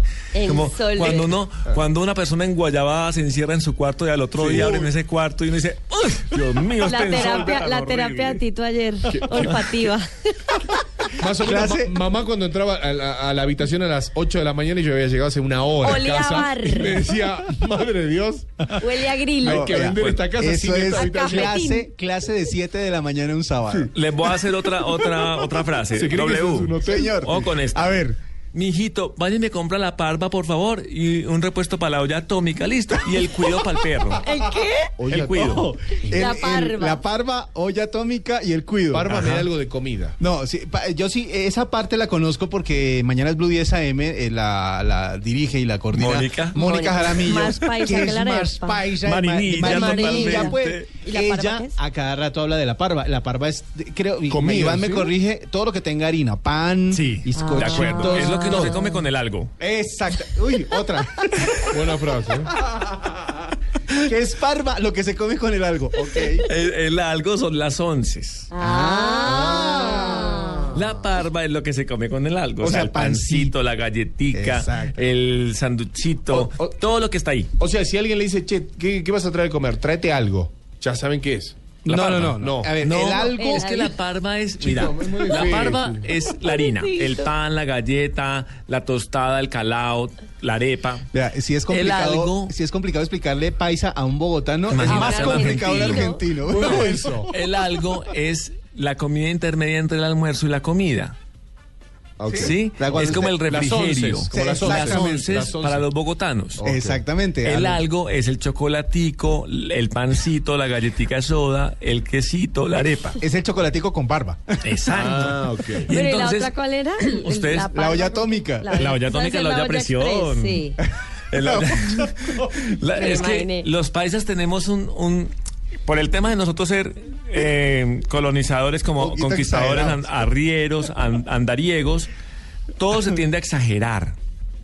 El aventurero exageraba. Entonces, Claro. la olla atómica se le atribuye a esa ex- exageración que manejamos los países para todo. No, pero sabe que tiene cierto sentido porque yo me acuerdo que alguna vez estalló la, explota, uy, la- sí. la olla atómica en mi casa y, yo vi un hongo. Yo vi que salía no, como Un el hongo de sopa. Y se- el techo completo quedaba Era cubierto crema de sopa. espinacas. Y, y Oh. quite eso, eso queda como radiación, ¿no? Quite eso del techo. Vaya a raspar Vaya, raspe el techo. raspe el techo. Sí, tiene sentido. ¿Saben por qué se llama onces en Bogotá? Pues ahí Esa fue mi gran duda. Bueno, once es porque los, los curas, los, Sí. los, los monjes, los, eh, los agustinos, Ajá. se iban y se tomaban un aguardientico. Ajá. Entonces, para no decir ahí delante del superior o en la iglesia, decían, para tomarnos el aguardiente, decían, vamos tomando las once. Aguardiente y tiene once letras. Ah, por fin. Al fin Vea, qué buena, qué buena. Hace ocho años vengo acá. Eh, Tomaban las once. Qué buena. Qué buen diccionario y qué bueno lo que se encontró Iván Lalinde en Medellín. Lástima que no podamos seguir porque tenemos. Y ustedes tienen esa cabina hecha un gulunguero allá. Ay, ¿qué es eso? No, ¿sabe qué? Espéreme y me a explica. Catalina, porque ese No, no, gulunguero no, que ustedes no. tienen ahí No, van mejor a hacer dicho, que los Espere, todos. Espérese y nos Ese explica con todo eso. Diego. Me encanta. encanta. todo es guarambirulao ahí, vos. Sí, sí. O sea, pirulo, Espérese y nos explica todo eso porque todo debe tener una explicación porque no entendí es muy absolutamente nada. y, las que Tito es muy sismático. todas las cuerdas al aire. Tito es muy sismático. Santo Dios. matar. 8 de la mañana, 31 Está minutos. viajando, Vamos ¿no? con una actualización de noticias y ya regresamos con más de esto que se encontró Iván en Blue Jeans. Estás en Blue Jeans. Blue Jeans. Lo más cómodo para el fin de semana. 8.36, bueno, después de enterarnos de cómo anda el mundo, gracias al boletín informativo, tenemos que continuar y vamos a, a- a concluir con el tema eh, desde Medellín, pero después de esa retaíla que se echó Iván, que quedamos locos Arreglaron todos. el gulunguero. Es decir, En Twitter están no, conmocionados. no, no, es que ¿Qué es, es dicen? ¿Qué dicen, impresionante. Cata? Que es que rápido que todo eso. uno que pensaba que necesitaba que le tradujeran en inglés, hay que fijarse lo que tiene más cerquita al español Toca paisa. hacer un open paisa. Sí. No, imagínense que hay estudios, o sea, Sí. han sacado libros, el Parlache se ha dedicado a est- a estudiar el tema de, de la lengua local, porque nosotros usamos muchas palabras de los ancestros. Son muy buenas, O sea, el tema de parcero, todo eso es... Bueno, yo, no sé, esta es una nota personal que voy a decir. eh, no me van a echar de agua sucia, ni tomates, ni nada de esas vainas, dilo. por favor. Eso es- no, no compromete la opinión eh, ni el ni nada de Blue Radio ni mis Es compañeros. para Pero 18. digo yo una cosa, Sí. por, pues, es que eh, conozco muchos bogotanos y de otras regiones que quieren adoptar ciertos términos y pues que Que les queda mal. no es que le quede tan bien como a los países. Es como la Pero- moda. Mona pero- vestida de seda, mona queda. Sí, pero mira, es igual cuando, yo no sé, a mí me suena así, cuando nosotros decimos chico o chica, me suena horrible. Es que el chico y la chica. Excelente. En cambio, un argentino dice, chico, chicas. y le Sí, bien, ¿no? exactamente. Iván, entonces, Iván, yo puedo decir delicioso. chévere. Sí, no, no te. Queda bien. No. ¿No? Pero el, el, el, el- Gracias. Vos decís Algunos términos de la galletita. La galletita es rica. Galletita. La, La galletita. galletita. Con la galletita. Pero sí, o sea, lo que dices tú Leo, es verdad. Sí, no, o sea, eso, eh, eso sale. Chévere del alma. entenderlo, obviamente, chévere entenderlo, porque es- esa, es la, esa es la misión que tiene Iván el Es día de hoy, ayudarnos general. a entender, pero no, no para adoptarlo en otras áreas, por favor. Bueno, ¿qué, qué, cuál fue el bulunguero? El, Espérate que el chino me está sirviendo un fresquito aquí. Ay, Que es un fresquito. un jugo. Un fresquito, sí, es un, un refresco. algo de tomar. Ah, Ah, refresca. Pero no se puede beber en cabina. Mi hijo, tomate un fresquito. Prohibido, Iván, y el fresquito cosas. le daban a uno. No estoy tomando nada. pueden tomar.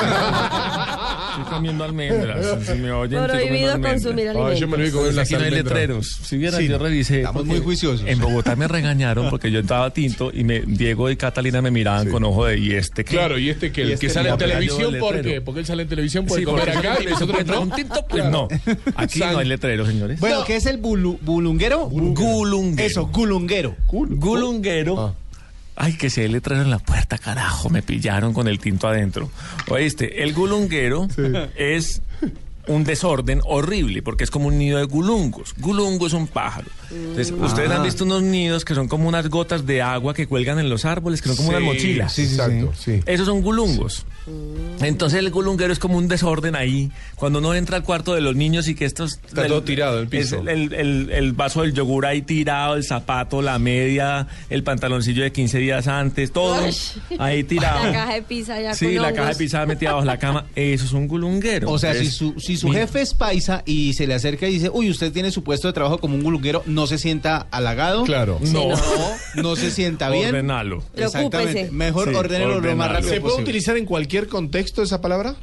Eh, sí, pero es que, es que la verdad no lo haces como, como, por- como entre nosotros los padres, como no, esto sí es mucho gulunguero, esto para un nido de gulungos. Mi mamá dice, esto es un gallinero. Es parecido. Está ¿no? parecido, sí, es parecido. Es, parecido, diferente pájaro, La pero es versión rola. Sí. del Y, y las mamás que se ponen a atisbar cada rato. ¿Qué? ¿Cómo? ¿Atisbar? Ah, bueno, Atisbar, atisbar. sí la sí la Atisbar sí mijo, a ver qué está pasando ahí en la Claro. esquina. Es como echar, un- echar un ojito. Como Es la mirada ¿no? así más eh, japonés. Bueno, esa Eh, se eh, coge fácil. eche un ojo. Eh, tenemos, por ejemplo, bueno, la bañera es lo que ustedes llaman latina. Claro, bañera Ah, yo sí. también digo La bañera. bañera latina. Latina es lo que ustedes llaman calentador. Entonces uno conecta la tina. Ma- Ve, mami, prendiste la tina. Latina. Sí, la tina Ese es, es el la tina es el calentador. calentador de agua. Ok. Cuando usted vaya a se Medellín, daña la tina.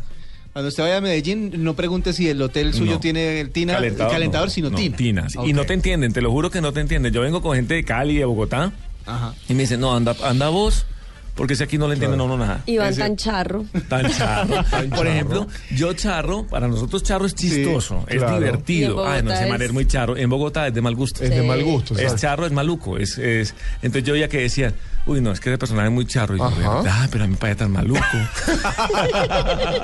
8 de la mañana, 41 minutos en este instante y es hora de tomarnos algo algo caliente a esta hora para los que para Ah, los del no. frío. No, pero también puede Los ser un tragos. fresquito para los Una que recomendación. No, sobre me gustan todo. son los tragos. Por los- sí, ah, ok. mi- mira, en la Iván, mañana la gente toma los tragos. Ah, bueno. por un traguito si- de algo. Por siglos, los campesinos colombianos han transformado el jugo de la caña en panela, un alimento 100% natural, que gracias a su delicioso sabor, sus múltiples usos y su alto contenido nutricional, sigue presente en la dieta diaria de todo nuestro país. No pierdas esta dulce tradición. Dale panela a tu vida. Llénala con la mejor nutrición. En Blue Jeans, póngase cómodo, confíe y prepárese para compartir todos los temas que le preocupan. Esto es En el Diván. Son las 8 de la mañana, 42 minutos. Eh, todos hemos sufrido pérdidas de algún eh, tipo, ¿no? Pérdidas cuando uno pierde el trabajo, por ejemplo, se siente uno mal. Cuando uno pierde a la pareja, también, creo que esa es la más común o la más fuerte.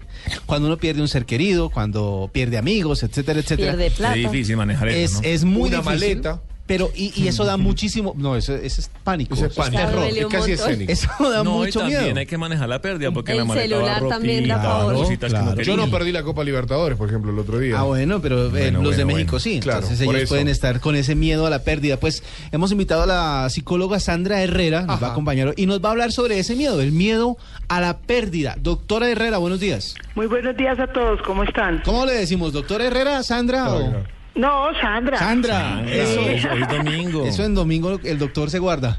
No, toda la vida lo guardo. Ah, bueno, muy bien. ¿Cómo van? Bueno, bien. Sandra, ¿cómo es el tema del miedo a la pérdida? Bueno, mira, el miedo a la pérdida eh, es miedo a perder, es anticipar a las amenazas que uno puede tener, ¿no? Entonces eh, los motivos pueden ser perder estatus, eh, no querer asumir responsabilidades, sentirse no querido. Es un miedo constante que tienen las personas cuando su espíritu es débil. Digamos que el eje fundamental del miedo a la pérdida son las inseguridades que uno tiene y las emociones toman control sobre uno. Entonces, ¿qué pasa? Que uno se deja llevar por la presión para que nos valoren, para que seamos reconocidos, para que de alguna forma seamos perfectos ante los demás y empiezan ellos a juzgarnos si está bien o mal.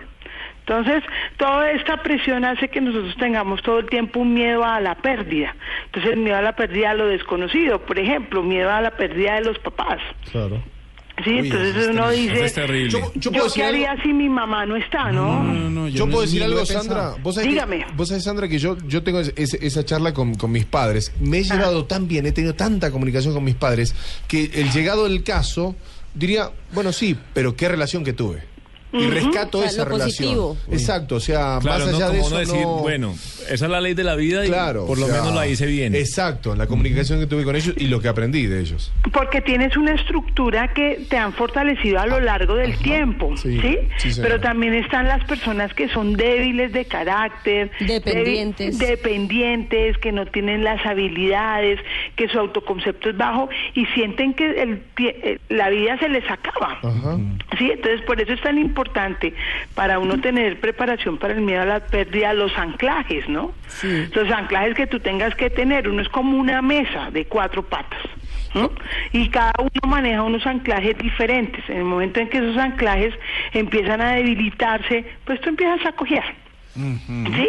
Pero también tenemos el miedo a la pérdida del jefe que no quiere que uno sobresalga porque tiene miedo a la amenaza de. Oh, terrible eso. Sí, que Sí. eso es algo que se está viviendo total, o sea, co- eh, cotidianamente. ¿Sí? Y es porque él tiene unas inseguridades que te ve- le ve unas fortalezas a su subalterno y dice, no, no, no, no, espérese, este tengo que tenerlo en el anonimato, venga, me da todo lo que usted tiene y yo lo presento. Y eso se ve también muy frecuentemente y eso es una forma de miedo a la pérdida, no solamente si perdemos papás o pareja, ¿no? Sino es ese miedo a, a no tener nosotros un estatus y un rol definido. ¿Cuál es, pero bueno, pero no entiendo bien cuál es la, la relación ent- o la diferencia más bien entre el miedo, el apego, la costumbre y toda esa... La dependencia. La dependencia, sí, entonces es- esa mezcla. Sí, pero, pero es que hay el Excelente apego... pregunta, Catalina. Muchas gracias por venir hoy. Catalina. No, pero es que, es que lo que dice Cata es verdad, todo está relacionado, Sí, pero sí. Todo tiene que ver es con bien todo. extenso, sí. Sí, bueno, mira, Cata, eh, digamos que el apego tiene que ver con las cosas materiales, con lo que te hace sufrir y lo que tú trabajas desde tu ego. ¿Sí? Sí. Entonces, cuando uno maneja apegos, uno maneja mucho ego y sufre mucho. Exacto. Por eso las tusas. Porque a veces no es que estemos enamorados, no. Porque si tú estás enamorado y no das libertad, pues eso no es amor. Eso es apego. Por eso la muerte Costumbre. Sí, el- nos duele tanto, porque nosotros estamos apegados a la parte física de las personas. En el momento que nosotros entendemos que la persona lo que es una transformación, pero su esencia sigue, Sí. pues nosotros no nos duele. Los dependientes son tienen que ver mucho con el tema que, que estamos hablando y es como ese miedo a la pérdida que sin ti no puedo vivir. Exacto. Y manejan también apegos. ¿Sí? Pero son personas que llenan sus vacíos afectivos con cosas o con personas. Ajá. ¿Y cuál fue la otra, Catalina, que me preguntaste? Nada, será miedo, apego Ah, y no, la perdón. costumbre. No, no, no, era una mezcla. Ah, ok, la costumbre. La costumbre es cuando el sentimiento se neutraliza y como Sí. que para donde van las olas yo voy, ¿sí? Entonces me acostumbro a que tú me digas siempre que me amas, me acostumbro a verte todos los días, Claro. pero no le doy un valor agregado a lo que la persona me está ofreciendo. Eso sí, eso sí. Eso es lo más normal en una relación de pareja. Vos sabés, vos sabés, Sandra, vos sabés, Sandra, que, y, y contarle a todos, a, a toda la gente, yo siempre hice el ejercicio al revés. Y tal vez, no sé, será una clave. En un momento en tantas charlas que he tenido con tantas personas, me han dicho que siempre va a existir esa pérdida y uno lo que debe hacer- a saber, porque uno dice, ay, tengo tusa. Sí, pero buscaste el amor. Entonces hiciste un proceso de saber que existe dentro de la posibilidad, del abanico de respuestas, a que algún día no estés con esa persona. Entonces trabajar desde ese lado, me parece, desde el antes. Sí, yo, yo considero que lo que tú tienes que aprender es a disfrutar el Claro. momento con esa persona y a sacar con provecho de, Claro. ¿sí? Pero también, Diego, ahí la persona que tiene ese concepto tuyo, pero se vuelve catastrófica, Claro. ¿Sí? Porque Entonces, tiene miedo. eh, Total, es que el miedo es una inseguridad de sí mismo. Claro. ¿Qué pasa con el miedo? Cuando el miedo toma control sobre ti, pues tus acciones son erróneas. Bueno, miedo tuve hoy a la mañana cuando me salió el agua fría en la ducha y estaba justo en un ángulo de la Estabas con y no me miedo podía a perder escapar. el calorcito. Latín. Exacto. Pero usted puede pensar en no bañarse. No, porque le da sí, miedo, no. cla- pero no, pero eso puede pasar. Es lo- ahí sería miedo al rechazo. Claro. Eh, Del olor. El rechazo que me van a hacer. En la cabina. No, che, yo huelo bárbaro, chicos. No, por favor. miedo al cambio, ¿no? Ese Claro, es sí, otro tipo de también. miedo, ¿no? Digamos que nosotros estamos en constantes miedos y lo importante es neutralizar esos miedos Ese- y no anticipar las amenazas. Es Total. que el pensamiento lo que hace es que nosotros anticipemos las amenazas y eso se nos vuelve unas profecías autorrealizadas, ¿no? Unas películas, como dicen, ¿no? Unos videos. Y uno se da pedal, ¿no? Eh, hay mucha gente que tiende a hacer eso, ¿no? A que ve en el futuro una posibilidad de que algo no salga bien y a partir de ahí ya desarrolla un miedo tremendo. Fíjate que eso es un miedo a perder y un miedo a ganar, ¿no? Sí, también. Fíjate que hoy en día eh, hay una generación entre los 30 y los 41 del miedo al fracaso. Sí. El famoso diagnóstico del miedo al fracaso. Sí, Pero- es eso. Pero entonces se convierte, es tal el miedo que no hace nada, no hay acción, o sea, es paralizante. ¿Cómo Eh, puede uno contrarrestar eso? es- Pues para darle el paso. Sí, en una oportunidad anterior habíamos hablado de lo que uno se convierte en los ninis. Ni hago nada, ni trabajo, ni hago. Cual. Ni Sí. trabajo, ni dejo trabajar. Ni los que están en el cine, ¿no? Ahora no. No, pero mira, ¿cómo contrarrestar eso? Creo que las personas tienen que fortalecerse interiormente para ponerse en riesgo a, ¿sí? Lo que no nos gusta es salir de nuestra zona de confort y ponernos en riesgo. ¿Mm? Entonces, lo que uno tiene que tratar es de construir un interior fortalecido de victoria, ¿sí? La gente dice, ay, pero eso es pensamiento positivo. No, pues sí es una parte de un pensamiento positivo, pero en la medida en que tú tengas una estructura de victoria y que sepas perder o ganar, pues tu triunfo va a ser. En algún momento en los años 90 decía, perder es ganar, sí, de alguna forma sí. Bueno, y esa generación, la generación X también era muy negativa, ¿no? Era muy pesimista, era sin como sin esperanzas. Es- crece uno de pronto con esa Sí, con yo- esa semilla. Sí, lo que pasa es que son personas que, que no tienen metas definidas, que no saben pasar obstáculos, entonces su pensamiento coge control sobre ellos y es lo que hace que nosotros no actuemos. Yo pienso que la peor amenaza del ser humano es el pensamiento, ¿no? Sandra, Más que- dime. eh, qué pena. Yo, yo voy a hacer como un tema, de la- el tema de la pérdida es cuando uno pierde un ser querido, ¿cierto? Eh, ¿Cómo mane- tienes como unos tips o no sé, como una clave para uno manejar esa pérdida? Porque pues no hay nada que hacer. Se fue, falleció, se fue. ¿Cuáles son como las claves para uno poder so- sobresalir, de sal- salvar ese momento, Sí, o sea, superarlo? Bueno, mira, hay dos formas de pérdida de ser querido, ¿no? La que es de enfermedad, que tú tienes el tiempo para prepararte y hacer consciente que la persona se va, ¿sí? Y cuando son eh, accidentes como fatales, ¿no? Que son como inesperados. O un infarto, ¿sí? Salgo de mi casa y mi mamá le da un infarto y, y- y cuando vuelvo no Nunca me está. O ¿Sí? suicidio. Yo pienso que el, el tip más grande es comprender qué es la muerte, ¿no? Eso es lo que le digo a, a mis pacientes. Lo que ustedes tienen que entender es que es una transformación y que uno tiene que soltar el apego. Que nos va a doler, claro, siempre va a doler. Sí. Lo importante es ponerle un límite a ese dolor, de alguna forma materializarlo, ¿sí? Hay personas que hacen un duelo en dos meses, tres meses, hay gente que nunca supera ese tema. Nunca sale de ahí. Pero es porque es una decisión. Entonces Exacto. lo que tú tienes es que determinar cómo lo vas a manejar desde la forma propia. ¿sí? Cuando van a terapia, lo que tú me estás diciendo, Sandra, dame unos tips. ¿sí?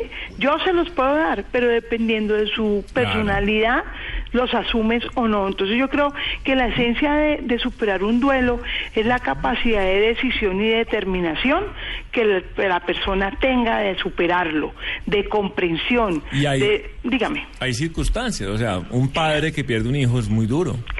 Mira, yo pienso que es de los duelos más difíciles que un ser humano puede eh, vivir. Debe la ser porque es pérdida de un medio hijo. antinatural, ¿no? Claro. Claro, es como al revés. al revés. Es la única palabra que no está en el diccionario, chicos. Eh, El fíjate, resto sí. fíjate que de los duelos más difíciles que de los duelos más difíciles de manejar son cuando una persona pierde un bebé en su vientre. ¿sí? Eh, es difícil de, de solo la sensación de sentirlo, pues mucho más difícil va a ser después de compartir con él, ¿no?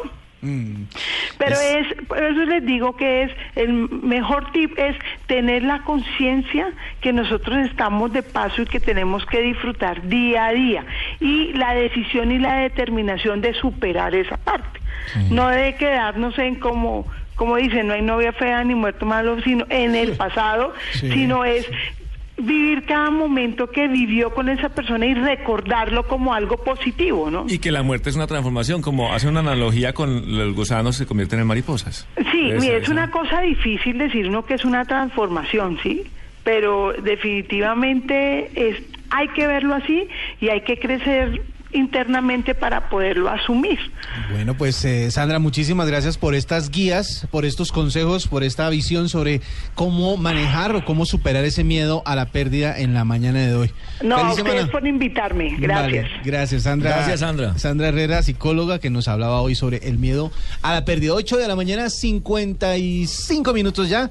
Y pues, a pesar de que el fin de semana se está terminando, está acabándose ya y mucha gente está regresando a sus ciudades, aún hay cosas que hacer y por eso Oscar nos va a contar cuál es el plan para hoy. Muy bien, pues avanzamos a esta hora en Blue Jeans a través de Blue Radio, la nueva alternativa. Es momento de contarles a ustedes cuál es el plan, qué actividades eh, tenemos seleccionadas para que ustedes en el día de hoy se programen y hagan algo chévere también sugerido por eh, el equipo aquí de Blue Radio, la nueva alternativa. Soy Oscar Correa y ahora sí, pues vamos entonces a entrar en materia contándoles cuáles son esas actividades sugeridas también, obviamente, por algunos de ustedes oyentes. Bueno, empezamos en Neiva. Desde esa bella ciudad nos escriben y nos cuentan que el barrio obrero en la comuna 7 de la ciudad eh, disfrutará en el día de hoy de actividades lúdicas, recreativas y deportivas. Esto dentro del programa Recreovías Móviles. Oigan, la cita está para que ustedes lleguen desde ya al polideportivo de este sector, donde el personal de la Dirección de Deportes y Recreación pues atenderán a todas las familias con diferentes actividades que van desde aeróbicos, juegos dirigidos, o inflables, hasta competencias de microfútbol, banquitas y baloncesto. Esto en el barrio obrero de la Comuna 7 de Neiva. Lo chévere de todo esto es que ustedes, pues, eh, si no tienen nada programado, pueden irse para allá con la familia y disfrutar de este mundo de actividades que han preparado hoy la Dirección de Deportes y Recreación en compañía de la Alcaldía de la ciudad. Así que Neiva, la gente que está desparchada hoy, que está cerca al barrio obrero, pues péguense la pasadita por allá, hacen deporte y de paso eh, la pasan chévere también con toda la familia. Bueno, continuamos y ahora le cuento a los bumangueses que llegó el evento Aguas Turbias a la Ciudad Bonita. Oigan, hoy ustedes, los que están en Bucaramanga, van a tener la oportunidad de hacer parte del mundo virtual en el Parque La Flora a partir de las 2 de la tarde. Oigan, este plan incluye actividades físicas y otras como Quién quiere ser millonario, Representa tu campeón, Cosplay Time, proyección de cortometrajes, acróstico con el nombre del campeón y la búsqueda del tesoro. Estas actividades son para que ustedes vayan, se las disfruten y lo mejor de todo es que pueden ir eh, todos en familia para que se hagan barra y pasen una tarde increíble también en la ciudad bonita.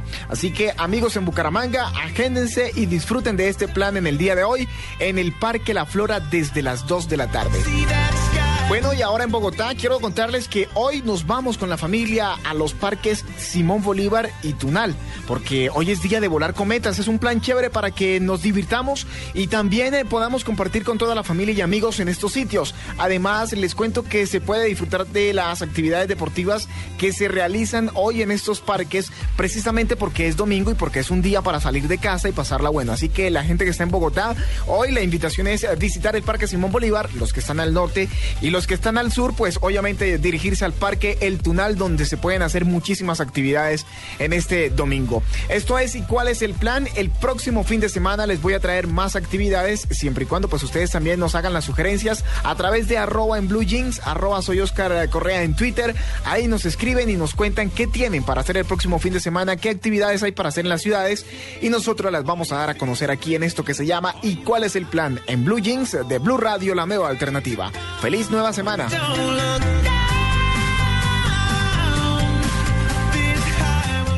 Estás en Blue Jeans. Blue Jeans. Lo más cómodo para el fin de semana.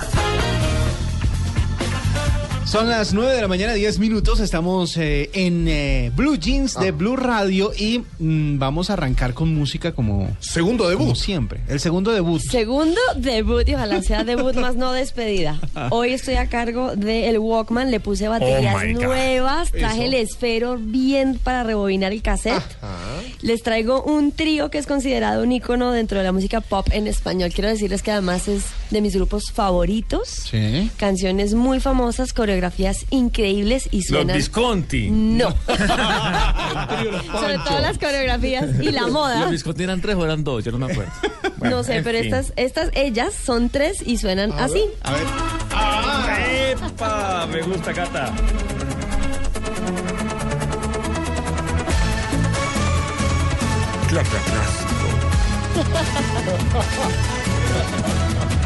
controles y a sí. el Me revivió la gomina y... 1984-85, Sí. uno usaba un capul, no capul, no, un El Alf. copete espantoso. Copete Un Alf. copete era más hacia el 89, pero aquí eran sacos grandes, baggies, chicles. Hombreras. Hombreras, bueno, y ellas tenían una forma particular Yo de tuve vestirse. una chaqueta con hombreras. No ¿Sí? me pregunten por qué. Yo también. No me pregunten por qué, pero tuve El una chaqueta Don con Johnson. hombreras. Si era Sí. como copiando a este cantante el de toda la vida, el de Emanuel. Emanuel, Emanuel, sí. Pues Ilse, Ivonne y Mimi eran las integrantes de Las Flans. ¿Cuál era la que se peinaba como con un penacho en la cabeza así que quedaba? No, pues. Ella era la rebelde, la rebelde sin causa, Ivonne. Ivonne. Miren, Ah, es sí. que para que nuestros oyentes se acuerden, Ilse era la monita, la rubia del grupo Linda que ella. una cara lindísima. Bonita La, ella. peli- Sí. la que era el pelito así como cortico. Cortico mona, Ajá, sí. Muy agradable a la vista. Muy linda. Mimi era la romántica, soñadora, que era Sí. crespa y tenía el Sí, pelo sí, sí. alborotado. Ya, sí. E Ivonne, que es la voz líder de esta canción de No Controles, Claro. era la enigmática, la rebelde, la misteriosa, la, La del chocoloca. pelo de penacho. Ajá. Exactamente. Ellas, bueno, eh, una de ellas es de Venezuela, las otras eran mexicanas, famosísimas, famosísimas, no solamente por cómo se vestían, por las coreografías que por supuesto las sabíamos todas, sino también por canciones como esta. A ver. Como esta.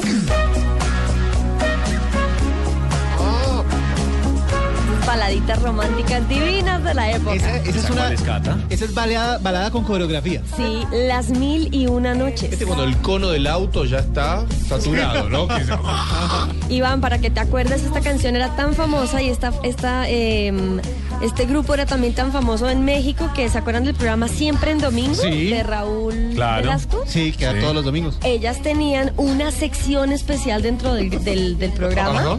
Que se llamaba Bailemos con Flan. ¿En Y serio? salían No, las es que ellas fueron muy famosas. Me dio ganas de comer famosas. flan, ¿eh? La de, la de Me enamoré tiene un bazar, ¿te acuerdas? Esa ya viene. Ah, ah, bueno. Y tímido.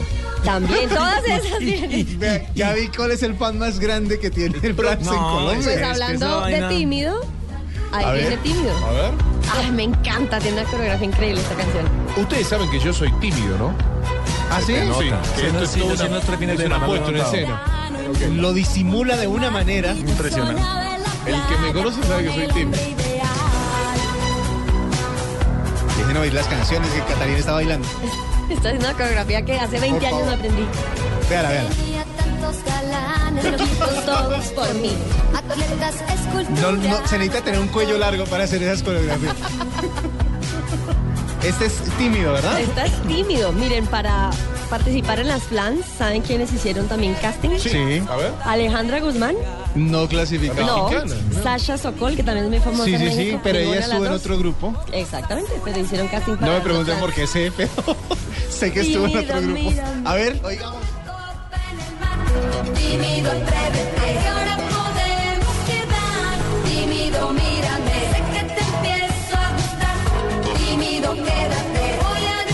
Más de una vez viene en el carro cantando con Tímida. ese celular y con ese pillo así como si fuera un micrófono. en el carro, en el semáforo, ahí está más de una cantando. Dejémoslas cantar. Esa noche ella apareció con un frac. Yo me mordía los labios. Qué padre, qué tal. Miren el lip sync que está haciendo Catalina. A ver, ¿qué más tiene de flans? Bueno, pues esta es de 1985, fue muy famosa también. Ah, sí, claro. Se llama Bazar. Subió la cotización de los bazares en esa época. Un viernes de esto. Iván la linde. Catalina Plata y Diego Seca saldrán a karaokear. Luz verde, Alexia. Vamos a lo de un amigo. Karaoke. Ahí muchos no sabíamos que era mezclilla. Oigan, Flavia, Mónica Rodríguez, Sí. Catalina Gómez se hicieron una parodia de las flans en día a día. Fue- eso vale la pena, búsquenlo en internet porque de verdad es muy bueno el video. Con Camilo Cifuentes. Ay, buenísimo. Qué bueno. Ellas eran como las mujeres menudo. Sí. De otra generación. Pues como. Y uno tenía que aprenderse las coreografías para estar como a- eh, las coreografías y la letra, para estar en la onda. En la onda, Y revistas. Y fueron íconos de moda, sin lugar a dudas. Iván, Sí, tenían una marca de ropa que se llamaba Códice Flans. Ah, sí. Sí, las pilas, el sombrerito, toda la cosa. para el 87 sacaron su tercer disco y este fue uno de los grandes éxitos. A ver si se acuerdan.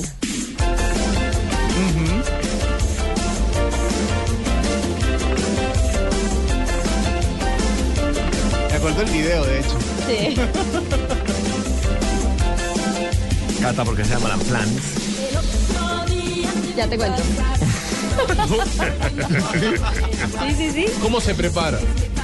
Eh, Por eso. Esa sí, no, no me acuerdo Esta de se la llama canción. Corre, corre, corre por Corre el por el boulevard. Sí. Y sí, ¿por qué se llaman flans? Arrancaron como las fans. Era todo un proyecto que iba a ser televisivo y esto era parte como del A lo mexicano. Sacarle serie de televisión Exacto. y todo. Y por eso hacían casting, no solamente como cantantes, industria. bailarinos, Sí. exacto, sino también como actores y actrices. Y de ahí de, lo- de, de los de las fans, porque era un grupo de fanáticos y tenían como todo un concepto los groupies. Fue, eh, nunca salió al aire el piloto del programa Las Ajá. Fans y terminó fue Las Flans haciendo pues además una industria muy prolífera en la época porque fueron muy famosas y hasta en Japón se presentaron sacaron varias eh, como cuatro o cinco discos y este es del tercer disco como les contaba y se, después de corre corre por el bulevar del CD del disco bueno en esa época que sí ¿verdad? Sí. el acetato, El acetato o del el vinilo cassette, o el cassette. luz y sombra Pues para el Walkman es el cassette. para el- sí para 1990 sacaron esta balada que más de una se cortaba las venas oyendo esta canción Creo que. Pero esta es la versión más pop de la balada. Sí. que yo me acuerdo de una muy suavecita. Más, después te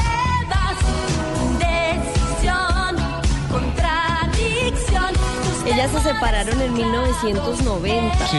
Decían que había rivalidades entre algunas de ellas, Pero- decían que una estaba embarazada y que por eso se iba a retirar del grupo. Pero no había una- un proyecto de, de regresar, de volverlo a hacer. de- En el 90 en- se separaron, en el 2005 volvieron, pero actualmente están cada una por su lado. Toda la Sí. historia de los grupos es como repetitivo, lo mismo. Ahí Sí. se inventan chismes entre ellos, acaban, luego quieren Miren, volver. Esta canción se llama 20 millas. Ya, pues. Pero bueno, no me puede dejar por fuera. 20 mil leguas. No, no, no. ¿Cuál? De viajes submarinos. ¿Cuál? No me puede dejar por fuera la, la, La más dura la de más todas. dura de todas. ¿Cuál? Claro que sí. La que tiene historia y todo, que tiene Le argumento. Esta, Tiene Iván. tristeza. tipo, no, es Esta es la más dura, con esta, Esta cerramos el. Walkman de hoy.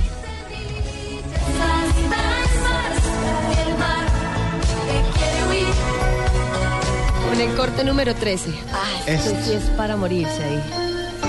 Esto es. Esta, esta, Tenía 19 Clasa. años. Sí que berríamos con la canción, hombre, de por Dios. Ella 16. era una salta cuna. No. No, ella tenía 15. No, ella tiene 16 y el 19. Y yo que creí que había perdido muchas neuronas allá. Curtidísimo. Esta sí es. Decidieron que su amor terminaría. La, la, la, la. Llevaron a ¿Y arranca? jugar. No, y es- ¿Ah, se mantiene ahí? no la conoce, Diego. Se nota no que no llegó la hasta conoce. allá. No, por favor. Iván, cuéntale a Diego esta canción, la por línea favor. No, aquí estoy repasando la letra. Claro. De la línea del Ecuador no ha bajado todo. Desde la frontera, de la trinchera, la. Esto me da canción de iglesia. No, esto es pura ¿Qué? canción de amor del hombre que va. es- A la ¿Ustedes se acuerdan de.? Con las manos arriba Claro. ahí y levantando las llaves. ¿Se acuerdan de, ¿se acuerdan de una, un video de la canción de Luis Miguel de la Incondicional? En esa época tenían como su fijación de los que tenían su historia de amor, pero los mandaban a la guerra. Y entonces sí, escribían canciones como esta. desde la trinchera yo te escribo. Oigamos un poquito. Todo hoyo.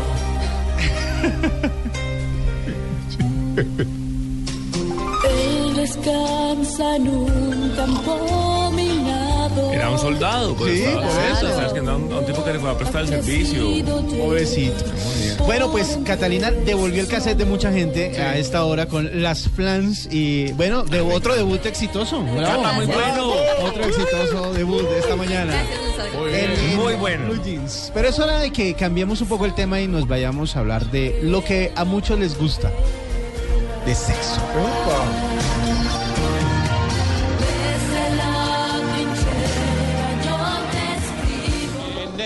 En el mar, la vida es más sabrosa. Eres un hombre sexy. Sexo Caribe con el doctor González.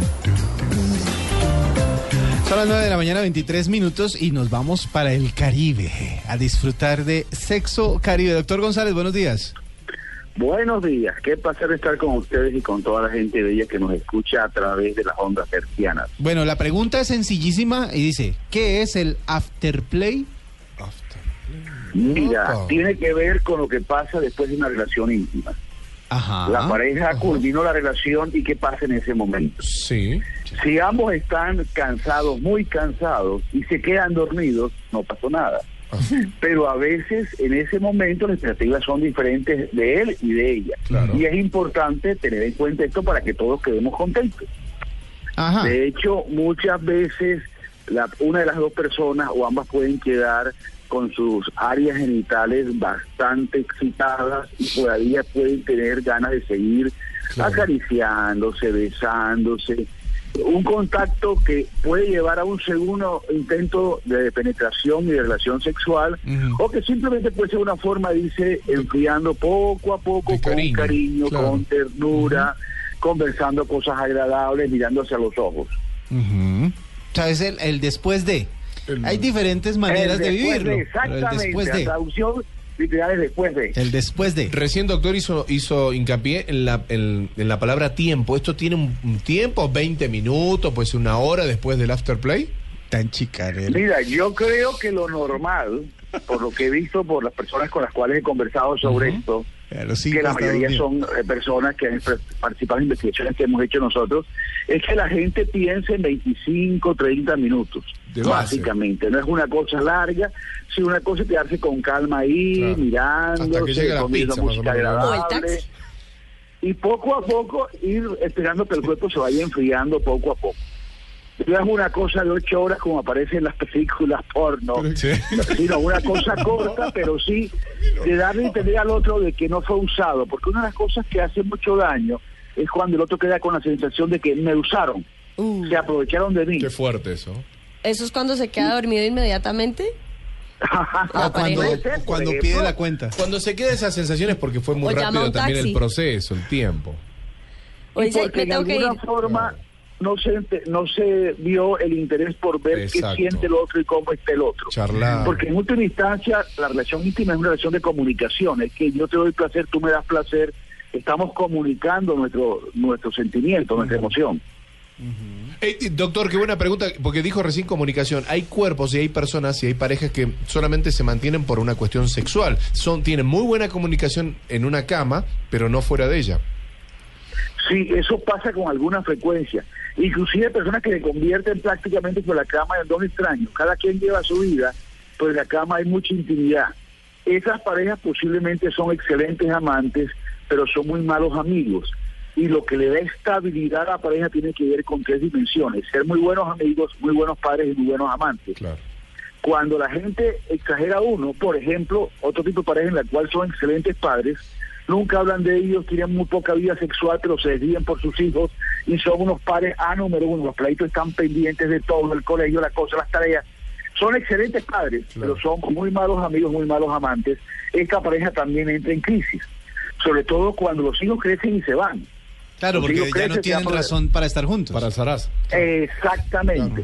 Entonces la razón sexual es, es un pegamento importante, pero siempre es bueno mirar las otras dos variables. Si es una pareja estable, el poder tener por los hijos una, una relación buena, positiva, y luego además poder ser amigos. Poder aparte de no tocarse, poder compartir una canción, poder caminar, poder compartir un viaje y divertirse conociendo una ciudad nueva o compartir un deporte. O sea, eso de que haya una sensación de amistad, de lealtad, de compartir fuera de la cama, también es muy importante para, para que la cama sea mucho más adecuada, indudablemente.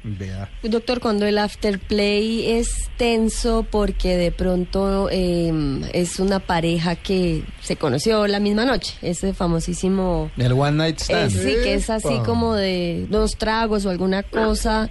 ¿Cómo funciona en ese caso? Cuando son realmente desconocidos y fue un tema impulsivo Cuando ahí dicen, yo no soy así, de... no, No, sé lo que pienses mal hice". de mí, tú eres mi la segundo... pasa. Chicos, eso es Es un mentira. momento, es un momento complicado. O sea, peor el mentira que el ser humano. la situación después de un primer encuentro que se dio en la primera noche es complicado y extenso. Y de hecho casi todos los especialistas hablan de que no es sano que la primera noche haya una relación sexual completa. De pronto tocarse, besarse, pero que es importante que haya un conocerse mejor, entre otras cosas, porque entre más se conozca la pareja, más puede darse placer. Entre más la pareja tenga una información de cómo es el otro, qué le gusta al otro, qué pasa con el otro. Y además es muy clave que si la primera vez no es la primera noche, llegó el momento en alguna parte del proceso y hablar de la prevención. Bueno, nos vamos a cuidar, qué vamos a usar, etcétera. A veces No ni saben cómo que se llama. lanza a la aventura y cuando se despierta al día siguiente, Venga, este niño. ¿qué hice? habrá un embarazo, una enfermedad venérea, o sea, Sí. uno no debería irse a la cama con alguien con el cual no tiene la suficiente confianza como preguntarle, ¿quieres que Exacto. usemos un preservativo o no, por ejemplo? Vea, eh, Iván Lalinde está tomando nota atenta de Sí. todo lo que está diciendo allá. Se le, se le oye teclear. Se le oye teclear tremendamente, así que él está. Qué importante eso, ya sabe, está aprendiendo. No, no, lo que pasa es que yo oigo que a veces dicen tantas cosas que yo digo, es mejor quedarme callado. Doctor Porque se delata uno tanto. se echa el agua. ¿Cuál es el afterplay ideal, el más sano? Yo creo que después de que la pareja se conoce bastante y cuando la pareja dedica un tiempo, 15 minutos, 20 minutos, media hora, a quedarse ahí hablándose de lo que sintieron, mirándose los ojos, dándose expresiones de afecto y de cariño, de pronto tomarse las manos, de pronto abrazarse, eso sería muy positivo, sería muy enriquecedor y fortalece el deseo de una siguiente relación. Fortalece el deseo de que la cosa no se quede en una relación sexual esporádica, sino que se vaya construyendo una relación que tenga continuidad. Vea, muy bien. O sea que es importantísimo el afterplay o el después de, como diríamos nosotros. Es importantísimo. Sí, señores. El doctor José Manuel González nos acompaña como todos los eh, fines de semana en Sexo Caribe. Doctor, muchísimas gracias. Fue un placer estar con ustedes y ojalá que tengan un resto de fin de semana muy lindo, muy agradable. Hasta luego. Y ahora en Blue Jeans de Mecato. Y como anda de moda Medellín, eh, por la Feria de las Flores y porque allá está Iván Lalinde, él nos va a contar qué tiene para hoy de Mecato. De no, es que hay mucha cosa. A mí siempre me dicen que diga una cosita, pero yo les hice el Fat Five. El Fat Five. Katica, ¿me ayuda? Por supuesto, Usted ¿qué me que siempre hacer? el conteo, me dice cinco. Ah, listo. ¿Listo? Listo, entonces empecemos. Vamos. Número 5. El número 5 en el Fat Fight, para que no se preocupen por engordar, sino que engorden felices aquí en la capital antioqueña, es un sitio muy tradicional, muy bonito, delicioso, que se llama Pecositas. Es famoso porque venden unas croquetas de pollo. Lo conozco. Unos palitos de queso deliciosos, deben tener 7.857 calorías. Unas ¿Cuántas? empanadas, no, Y se quedó millones de calorías. y se quedó Ni- ni corto. ¿eh? cuente, ni Unas cuente. empanadas, bueno, las croquetas valen como 3.500 Ajá. pesos, las empanadas valen 850 pesitos, son, son las empanadas como de las más caras en el recorrido de la empanada que hice por estos días, ¿no? El recorrido en búsqueda de la empanada. Pero es que son crujientes, son como, como crunchies. Vea pues. Y, y tienen como papita, bueno, el, el el ajicito que le dan es delicioso. Entonces, recomendado. Hay varios sucursales de este sitio en la ciudad. Es muy tradicional. Se pueden ir a engordar felices y no importa el gordito que salga la semana, lo pueden sudar trotando. En el puesto número 4. En el número 4 les tengo, señoras y señores, un sitio que es en la esquina del Parque del Poblado, lu- lugar donde se fundó la ciudad de Medellín. Es en la esquina sur occidental del parque, exactamente carrera 43B con calle 9. Ujú. Se llama El Buñuelo Supremo. Uh. El buñuelo supremo. Bueno, yo les quiero decir que estos buñuelitos. Hay buenos O sea, buñuelos Luis. Carlos que nos lleva buñuelitos allá a la Luis cabina. Carlos, que ya llegó acá. Los Hoy- hoy ya llegaron los buñuelos Ya acá. llegaron los Buenos buñuelos. días. Y llevan de esos grandototes, a veces llevan chiquitos. Estos son el punto medio, el mejor dicho, el equilibrio perfecto. Entre la pelota de tenis y, las el- piquis y está viene siendo una la pelota, de golf. tenis y la canica, eh, este es así como, De sí, como de ping-pong, eso. Ah, Esa es la me medida exacta. Es La que yo medida. juego ping-pong, Cata, yo no juego golf, no soy tan elegante. Entonces, el, el, Entre el buñuelito vale 500 pesos el buñuelito. Ay. La empanada es como alargadita, vale también 500 pesos. El palito vale 900. El pastel de pollo vale 2000. Uy, qué rico. Y es en la esquina y ahí te atienden en una barra. Ahí hay ají para todo el mundo. Es muy aseado, Uy, ¿sabes? qué que eso me- rico, eso me- rico me- yo me es. fijo, yo soy bastante como... O sea, con como 5 mil pesos nos podés traer varias cosas. Almorzamos todos. Pero llegan malucas, ¿no? Eso hay que comérselo ahí parado, Dieguito. Eso, eso Llegan remojado, sudados, no, sí. Eso remo- no, eso hay que comer, y salir a mecatear, el hermano ir ahí no al parque del poblado y comer en el buñuelo. Pelito, palito de queso blandengue no aguanta. No, no, no, tiene que ser. No, si es blandengue, no. Y con el país diciendo, ¿qué más quiere, hombre? Quiere un fresquito. Y no, le dice, no, dame, dame una agua panela con limón. Y se la, to- se la sirven. Puesto, Delicioso. puesto número 3. En el número 3, señoras y señores, les tengo ya para el almuerzo. Entonces, esta mecateada es mecateada porque generalmente los paisas tenemos fama de esa bandeja paisa que es tan pesada porque tiene rico. huevo, chorizo, chicharrón, carne molida o en polvo, morcilla, tiene todo. Ah, qué rico. Y pues los, los extranjeros, que por estos días hay muchos, pues siempre quedan como malitos, ¿no? Les cae pesadito. Un poquito. Entonces Digamos que tengo- no está hecho para ciertas. Sí, no, para, ciertos ciertas organismos. barriguitas no. Sí. Entonces, este sitio es bueno porque es muy acogedor, muy tradicional, queda en la calle 8, tradicionalmente llamada la calle del chorizo. En la calle 8, en serio, no se rían, se llama así. No, está bien. Hay una rima con el 8 muy Le, le particular. decían así, le decían hace muchos años la calle Chorizo quedaba al ladito del colegio del Palermo. Sí. Eh, es una- un local muy chiquito, muy bonito, se llama Ajiacos y Mondongos Exquisitos, pero la gran especialidad de la casa es la las cazuelitas de frijoles. Uy, qué. Son muy famosas, tiene un letrero muy importante que dice, aquí no comió Gabriel García Márquez para que no inventen chismes, pero se han comido todos los famosos. Está el letrero grandísimo de Agatha Ruiz de la Prada, está el letrero de, de las presentadoras de televisión, de entretenimiento, de muchos actores, actrices, escritores. Blado tiene su, su, su personaje ahí muy importante también pintado a mano en la pared. Ajá. Y las cazuelitas es una mezcla de frijoles con carne desmechada, carne molida, chicharroncito, eh, aguacatico. eh, es muy rico, delicioso, recomendadísimo. El ajiaco también es muy bueno. Y a los que les gusta el mondongo también. Me Solamente hay encanta. tres platos en el menú. Ay, qué rico. Solamente están esos tres platos. Pero están Mondongo bien con banano. Bueno, el jugo de guayaba les quiero decir que es el mejor y yo que lo odiaba y me, re- me reivindiqué con el jugo de Se guayaba. ese reconcilió con la guayaba. Sí. Bueno, entonces. Ese sitio recomendadísimo, ajiacos y mondongos exquisitos, de don Germán Montoya, que en paz descanse, hace poco murió, pero su hija María Antonia sigue con su negocio. Sí, Muy bien. señor. Y para toda la gente bonita de Blue Jeans, Blue Radio, el puesto número 2. La gente gordita, feliz con Chuscalito. El chuscalito es en la vía de Las Palmas, en el kilómetro 7. Es muy tradicional también de toda la vida y uno puede ir a tomar el algo con mucha parva. Allá. Ah. ¿Listo? Muy bien. Allá el algo con parva, pero venden unos, unos pan de bonos, unos pan de yuquitas, una arepa con quesito deliciosa. El chocolate es campeón. Ir a desayunar, a tomar el algo en Chuscalito es un muy buen plan. Chuscarito. Y en Demecato, el Fat Five de Iván Lalinde, este es el número 1. Señoras y señores, el número uno no tiene que ver con que le gane al 2, al 3, al 4, al 5, sino porque lo leí en este orden, porque así soy yo en, en la radio. Porque así venía la nota. Eso, eso. Mire, hay unos pan de yucas que son del tamaño como los buñuelos de Luis Carlos.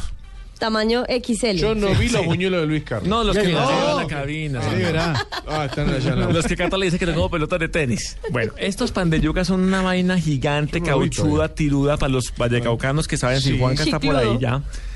Eso es como chicludo.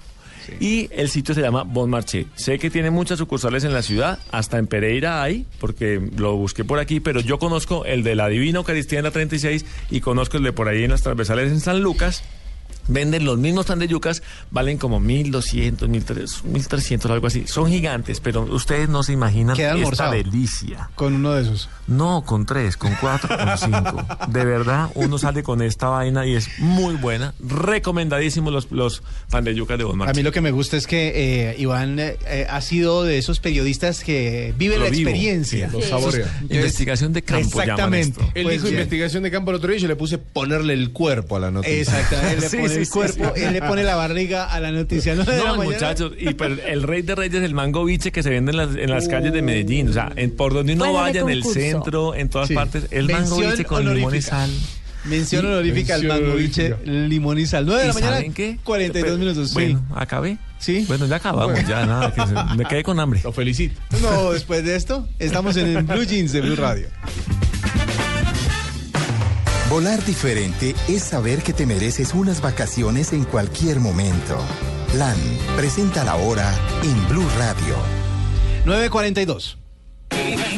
Volar diferente es saber que mereces unas vacaciones en cualquier momento. Aprovecha esta super promoción de LAN y viaja a destinos nacionales desde 69,800 pesos. Compra en LAN.com y consulta en oficinas de venta LAN, agencias de viajes o en el 018-094-9490. Solo hasta el 13 de agosto de 2015. LAN, vuela diferente. Aplican condiciones y restricciones. Tarifa final por trayecto con impuestos y cargos incluidos. Para viajar del 1 de septiembre al 25 de mayo de 2016. Vuelos operados por LAN Colombia Airlines. Citas ofrecidas 350 mil. Vigilado de Puertos y Transporte. Y ahora en Blue Jeans, una vuelta al mundo con el Che. Ahora el Che. Una, una vuelta al mundo que va a tener un poquito de rueda la bola W, porque Sí. Arsène Wenger, quien es, eh, o Wenger, el, el técnico francés del fútbol del Arsenal, estamos hablando de la primera fecha del- de la Liga, de la Premier, De la Premier de la. Berkeley, eh, estaba jugando el Arsenal con el.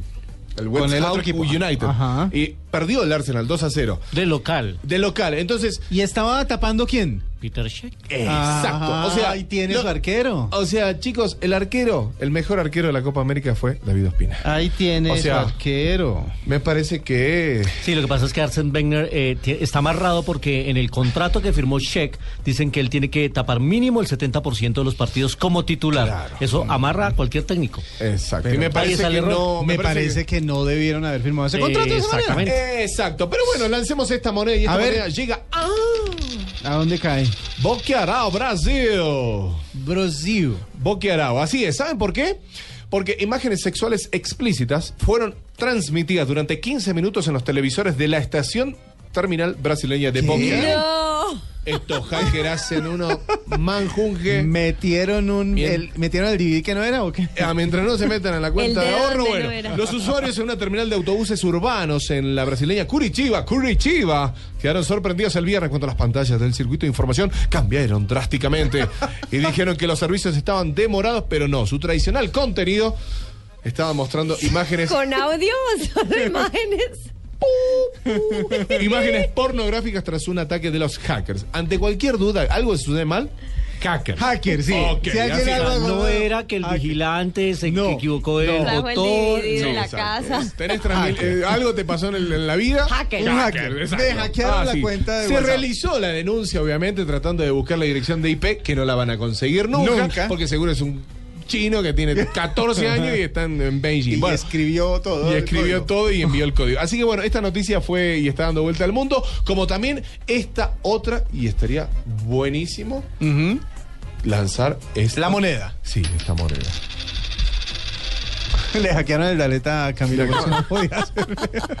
¿Cómo? Mandar la moneda. Hackearon el efecto de sonido. Bueno, pero la moneda, ¿verdad? ¿Dónde cayó? La moneda cayó en la computadora cuando abra y va a decir que discotecas silenciosas, la nueva tendencia, o sea, es para salir de fiesta.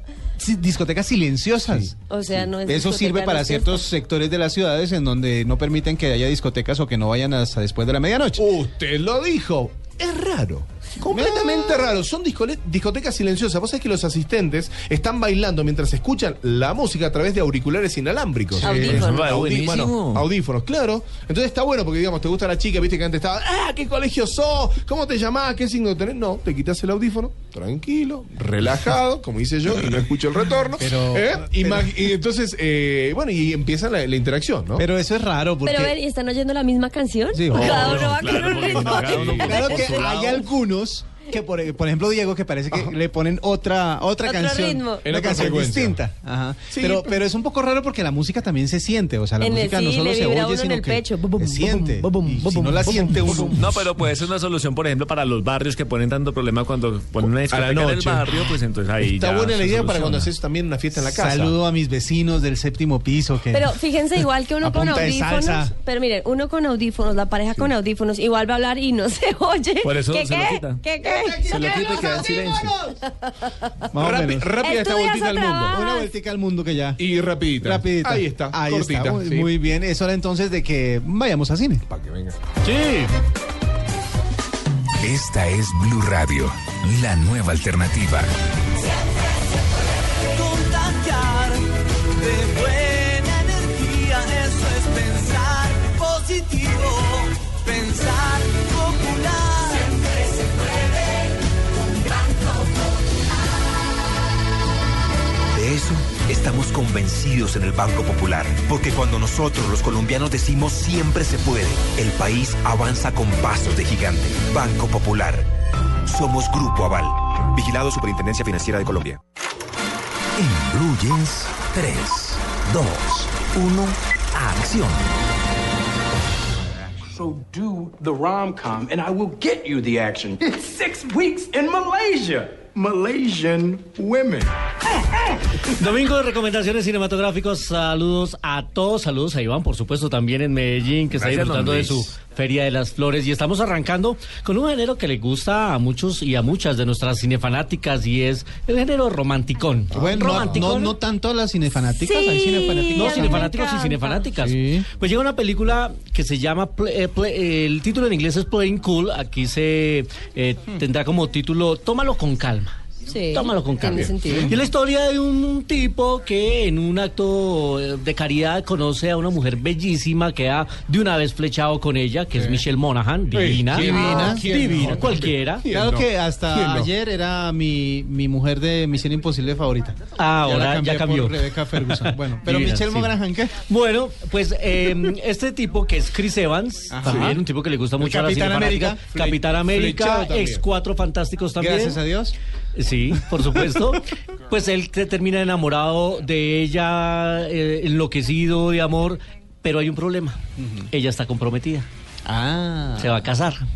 Él Pero no se ha entonces decide, exactamente, no ha pas- Entonces él decide, seamos amigos, seamos buenos amigos. Ah, ese es el gran chamullo, el hombro y el amigo. Pero él, él cree que con ese tiempo de cercanía puede lograr que pase algo. Pues es la historia de amor que llega a la pantalla, tómalo con calma, con Chris Evans y Michelle Monaghan, divina.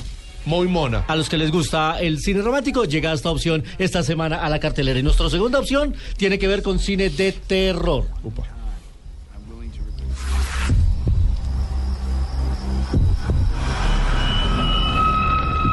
Es un género que definitivamente no se agota, salen historias, posesiones demoníacas, Ay, no. pesadillas, siniestras. Eh, ayer les hablábamos del payaso del mal, Uy, hoy sí, hablamos de Perdón. almas siniestras. Yo no, yo no, no, no, no logré eh, eh, oír las recomendaciones de ayer. El payaso del mal es el mismo que conocemos de It. No, es, una reedición no, de It. es- no, esta es, Ah, eh, la de ayer era la historia de un padre de familia que para celebrar el cumpleaños a su hijo decide ponerse un traje de payaso y después no lo puede quitar y empieza a ser poseído de un payaso maligno. Bueno, Le cogí pánico a los payasos a partir después de de It. Sí, muchos, claro. para muchos la figura del payaso es medio diabólica. Sí, no. Y bueno, eh, y otra payasos. opción de terror que llega esta semana es Sí. Almas Siniestras. En algunos eh, lugares de Latinoamérica se conocerá como el Pacto, segunda parte, y es la historia de una joven estudiante que se dedica a limpiar las escenas del crimen y también un policía que empieza a sufrir pesadillas y, empieza a ver que las, las las pesadillas se están saliendo del mundo de los sueños al mundo de la realidad. Que Era les gusta el género del terror llega almas siniestras. Y nuestro invitado en 35 milímetros, un tipo entrañable. Todos lo quisimos. 35 milímetros en Blue Jeans. Ya no bebas más. Mira nada más el ejemplo que le das a tu hijo. Estuve tocando, pero como nadie me contestó, entré, ustedes perdonen. ¿Y este quién es? ¿Cómo que quién es? Es el señor maestro. Hombre, perdóneme, señor maestro. No se pare, no Es se una pare. escena que me encontré ayer maravillosa en la que están tres. Mario Moreno Cantinflas, de la película El Profe de 1971, acompañado de Angelines Fernández. La bruja del 71 de y. Ramón Valdés. Como Don Ramón. Y Ren Ramón.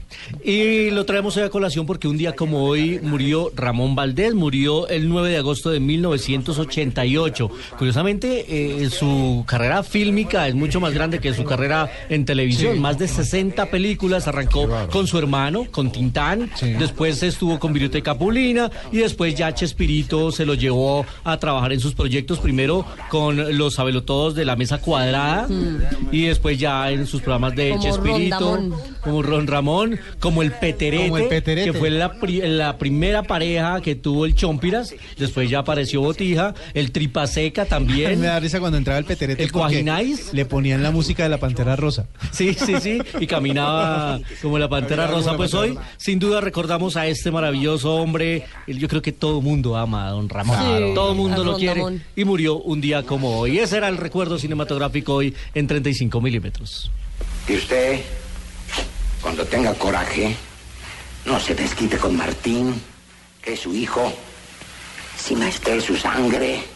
Sí. Que él no tiene la culpa de esto. 9 de la mañana, 53 minutos. Eh, antes de irnos con Iván, que nos tiene una sorpresa también desde Medellín, ya, ya cerrando su cobertura de la Feria de las Flores, y nos tiene música desde, desde la capital de Antioquia. ¿Qué han dicho, preguntándole a Luis Carlos, eh, acerca de la película eh, de los Cuatro Fantásticos? Le ha ido muy mal con crítica y espectadores en, en ¿Me- me Estados ahí? Unidos. ¿Me hace el favor? Claro que sí. En Estados Unidos Sí, tuvo un eh, discreto debut con 27 mil, 24 millones de dólares. No logró desbancar a Misión Imposible. a mí me parece no, que la película adolece de una trama interesante, pero sobre todo una película de superhéroes debe tener un villano. Y acá aparece el villano en los últimos 10 minutos de la película. La película es más un conflicto adolescente de unos chicos que terminan con poderes que no entienden y entonces no saben cómo manejarlos. Me parece que eh, si se estaba pensando en una segunda parte de esta, ya la van a descartar y ya se está pensando en otro reinicio diferente versión, para los cuatro fantásticos. No le ha ido bien. No, es que tenía mis dudas para ver si había sido yo el único loco que no le había gustado la película. Pero bueno, 9 de la mañana. plática se 54, perdió. sí, 54 y bastante. 9.54. Iván Lalinde desde Medellín, eh, ya para terminar por eh, esta temporada, la, la Feria de las Flores, nos tiene música. Sí, señor, pero les tengo. eh, a ver, Diego hizo el tocadiscos. Sí, señor. Katica hizo el Walkman. A usted que El viene con Wallman. Viene Ah, el, el CD Wallman. player. A mí me tocó, no señor. No, no tiene el Me CD. fui para las cantinas, y para las fondas antioqueñas, Ah. para los Ah, arrieros y cogí la vitrola montañera. Ah. Esa máquina que le tiene que echar moneda para escoger canciones. Entonces, sí, sí. yo no les voy a explicar, a hablar de solo un artista, sino que les voy a hablar de un género que por estos días está sonando mucho aquí en las calles de Medellín y es la música huasca, la música montañera. Que le gusta a mucha gente. la música Hay de las fondas. sí, la de las fondas. Hay, una, hay unas letras bastante groseritas para que no se me asusten, pero hay unas que nos van a recordar cosas maravillosas de la infancia y momentos de verdad de la vida. Bueno, arranque. Entonces, voy a empezar con un par de hermanas que son famosísimas, que por cierto, dentro de poco saldrá la producción en Caracol Las Televisión, las hermanitas Street. Calle. Sí, Ya la, señora. ya la están editando. Óigala. Hoy voy de cantina en cantina Uy, pero esto sin un antioqueño. Imagínate, no, total. Que con un cortico de esos. Con una cuchilla de esas de afeitar. Ellas empezaron, Fabiola y Nelly, las hermanitas Calle. Fabiola y Nelly. ya falleció. Hasta ahora, yo Sí. por lo menos. Tampoco hasta ahora sabía que se que se llamaba Nelly Nelly. falleció y otra de las hermanas Calle eh, armó el dueto para no terminar con el dueto que bastante éxito tuvo. Les voy a contar esta historia de la cuchilla de la canción. El señor de discos Victoria, el dueño, les dijo que le quería grabar, que les quería grabar un long play, ¿cierto? Y les dijo, vamos a grabar la cuchilla. Entonces ella le dijo, Fabiola, lo cuenta ella y dice, ay, don Otoniel, pero que eso es tan feo. Yo no, como así que mato a tu mamá y que te rompo la cara. No, eso está muy feo. No, no, no, pero de todas maneras graben la que vamos a ver. Pues éxito total. La cuchilla hoy en día es un clásico de la música huasca. Bola te doy puñaladas, te arranco el ombligo y mato a tu mamá. Lo bueno es que se la sabe todo el mundo, incluso el que no le gusta. Total, total. Hijas del suroeste antioqueño, la historia de este par de mujeres la veremos muy pronto en Caracol Televisión, protagonizada por Yuri Vargas y Carolina Gaitán, para que estén pendientes, porque se ve que es de esas producciones que le meten en vestuario, en investigación, en arte, que vale la pena ver, ¿no? Qué chévere. Bueno, seguimos con más de la No vitrola. sigo con las hermanitas Calle, sigo con un hombre que inspiró mucho a Juanes, un hombre que le dio mucha vida y que le dio vida a la canción famosísima de Juanes la camisa negra. Les hablo de Octavio Mesa y no se me deliquen con la letra de esta canción que viene que es Los relajos del arriero.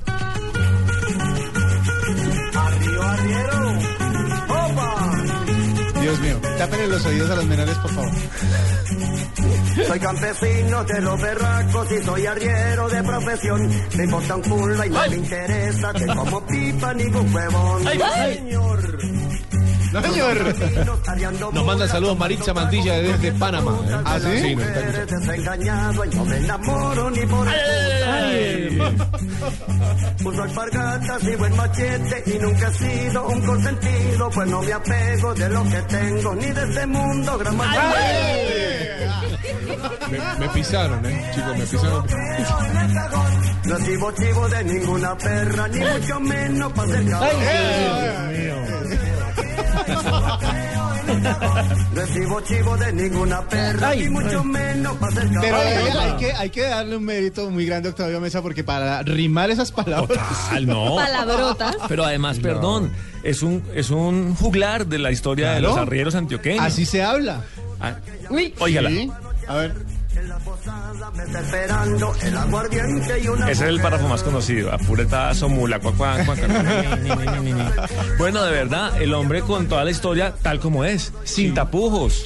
Como hablaban los arrieros en el campo y como, como hablaban los montañeros. Y sintiéndose orgulloso de montañeros, Octavio Mesa falleció en el 2007 y él escribió con Juanes la letra de la camisa negra, que por eso como que salió pues a- al mundo el nombre de Octavio Mesa, obviamente con sus canciones populares. No, Pero y- esto es un gran ejemplo de la vitrola montañera. Juanes tiene varias, eh, ha grabado, ha, ha cantado en, en vivo canciones de Octavio Mesa completas, con Pero todas las palabrotas. Pero además le encanta. Él dice que, porque es que eso a nosotros como paisas siempre oímos eso. Es si no lo oíamos en la finca, se oía por allá en la tienda de la vereda, lo ponían durísimo y uno oía esas canciones.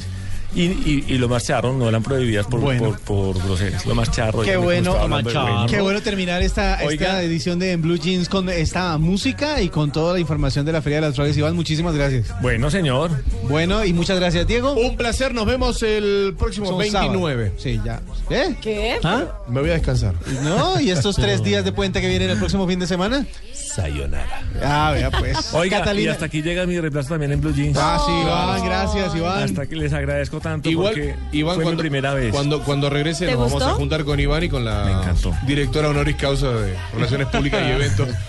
Me encantó. Es, ver- es Yo verdad. sí, dentro de ocho días juiciosa aquí con Muy María bien, me gusta. acompañando. Igual con Luis Carlos Rueda y el Vuelve, la plana mayor sin Diego. Vuelve la plana titular, pero sin Diego. Tan maravillosa la experiencia. Un feliz fin de semana para todos. Me voy para el desfile silletero, ¿no? Ah, bueno, agar- Esas las dos. arranque y nos cuenta cómo le va, Chao. nos tuitea cómo le va Iván Lalinde. Muchas gracias a Luis Carlos y a todos los que estuvieron con nosotros, a Alfredo Perdigón, a Camilo Poveda, que están allá detrás del vidrio haciéndonos sonar bien, y a Joana Arenas por la producción. Gracias a todos y continúen con eh, la programación de Blue Radio. Que la pasen bien. Chao.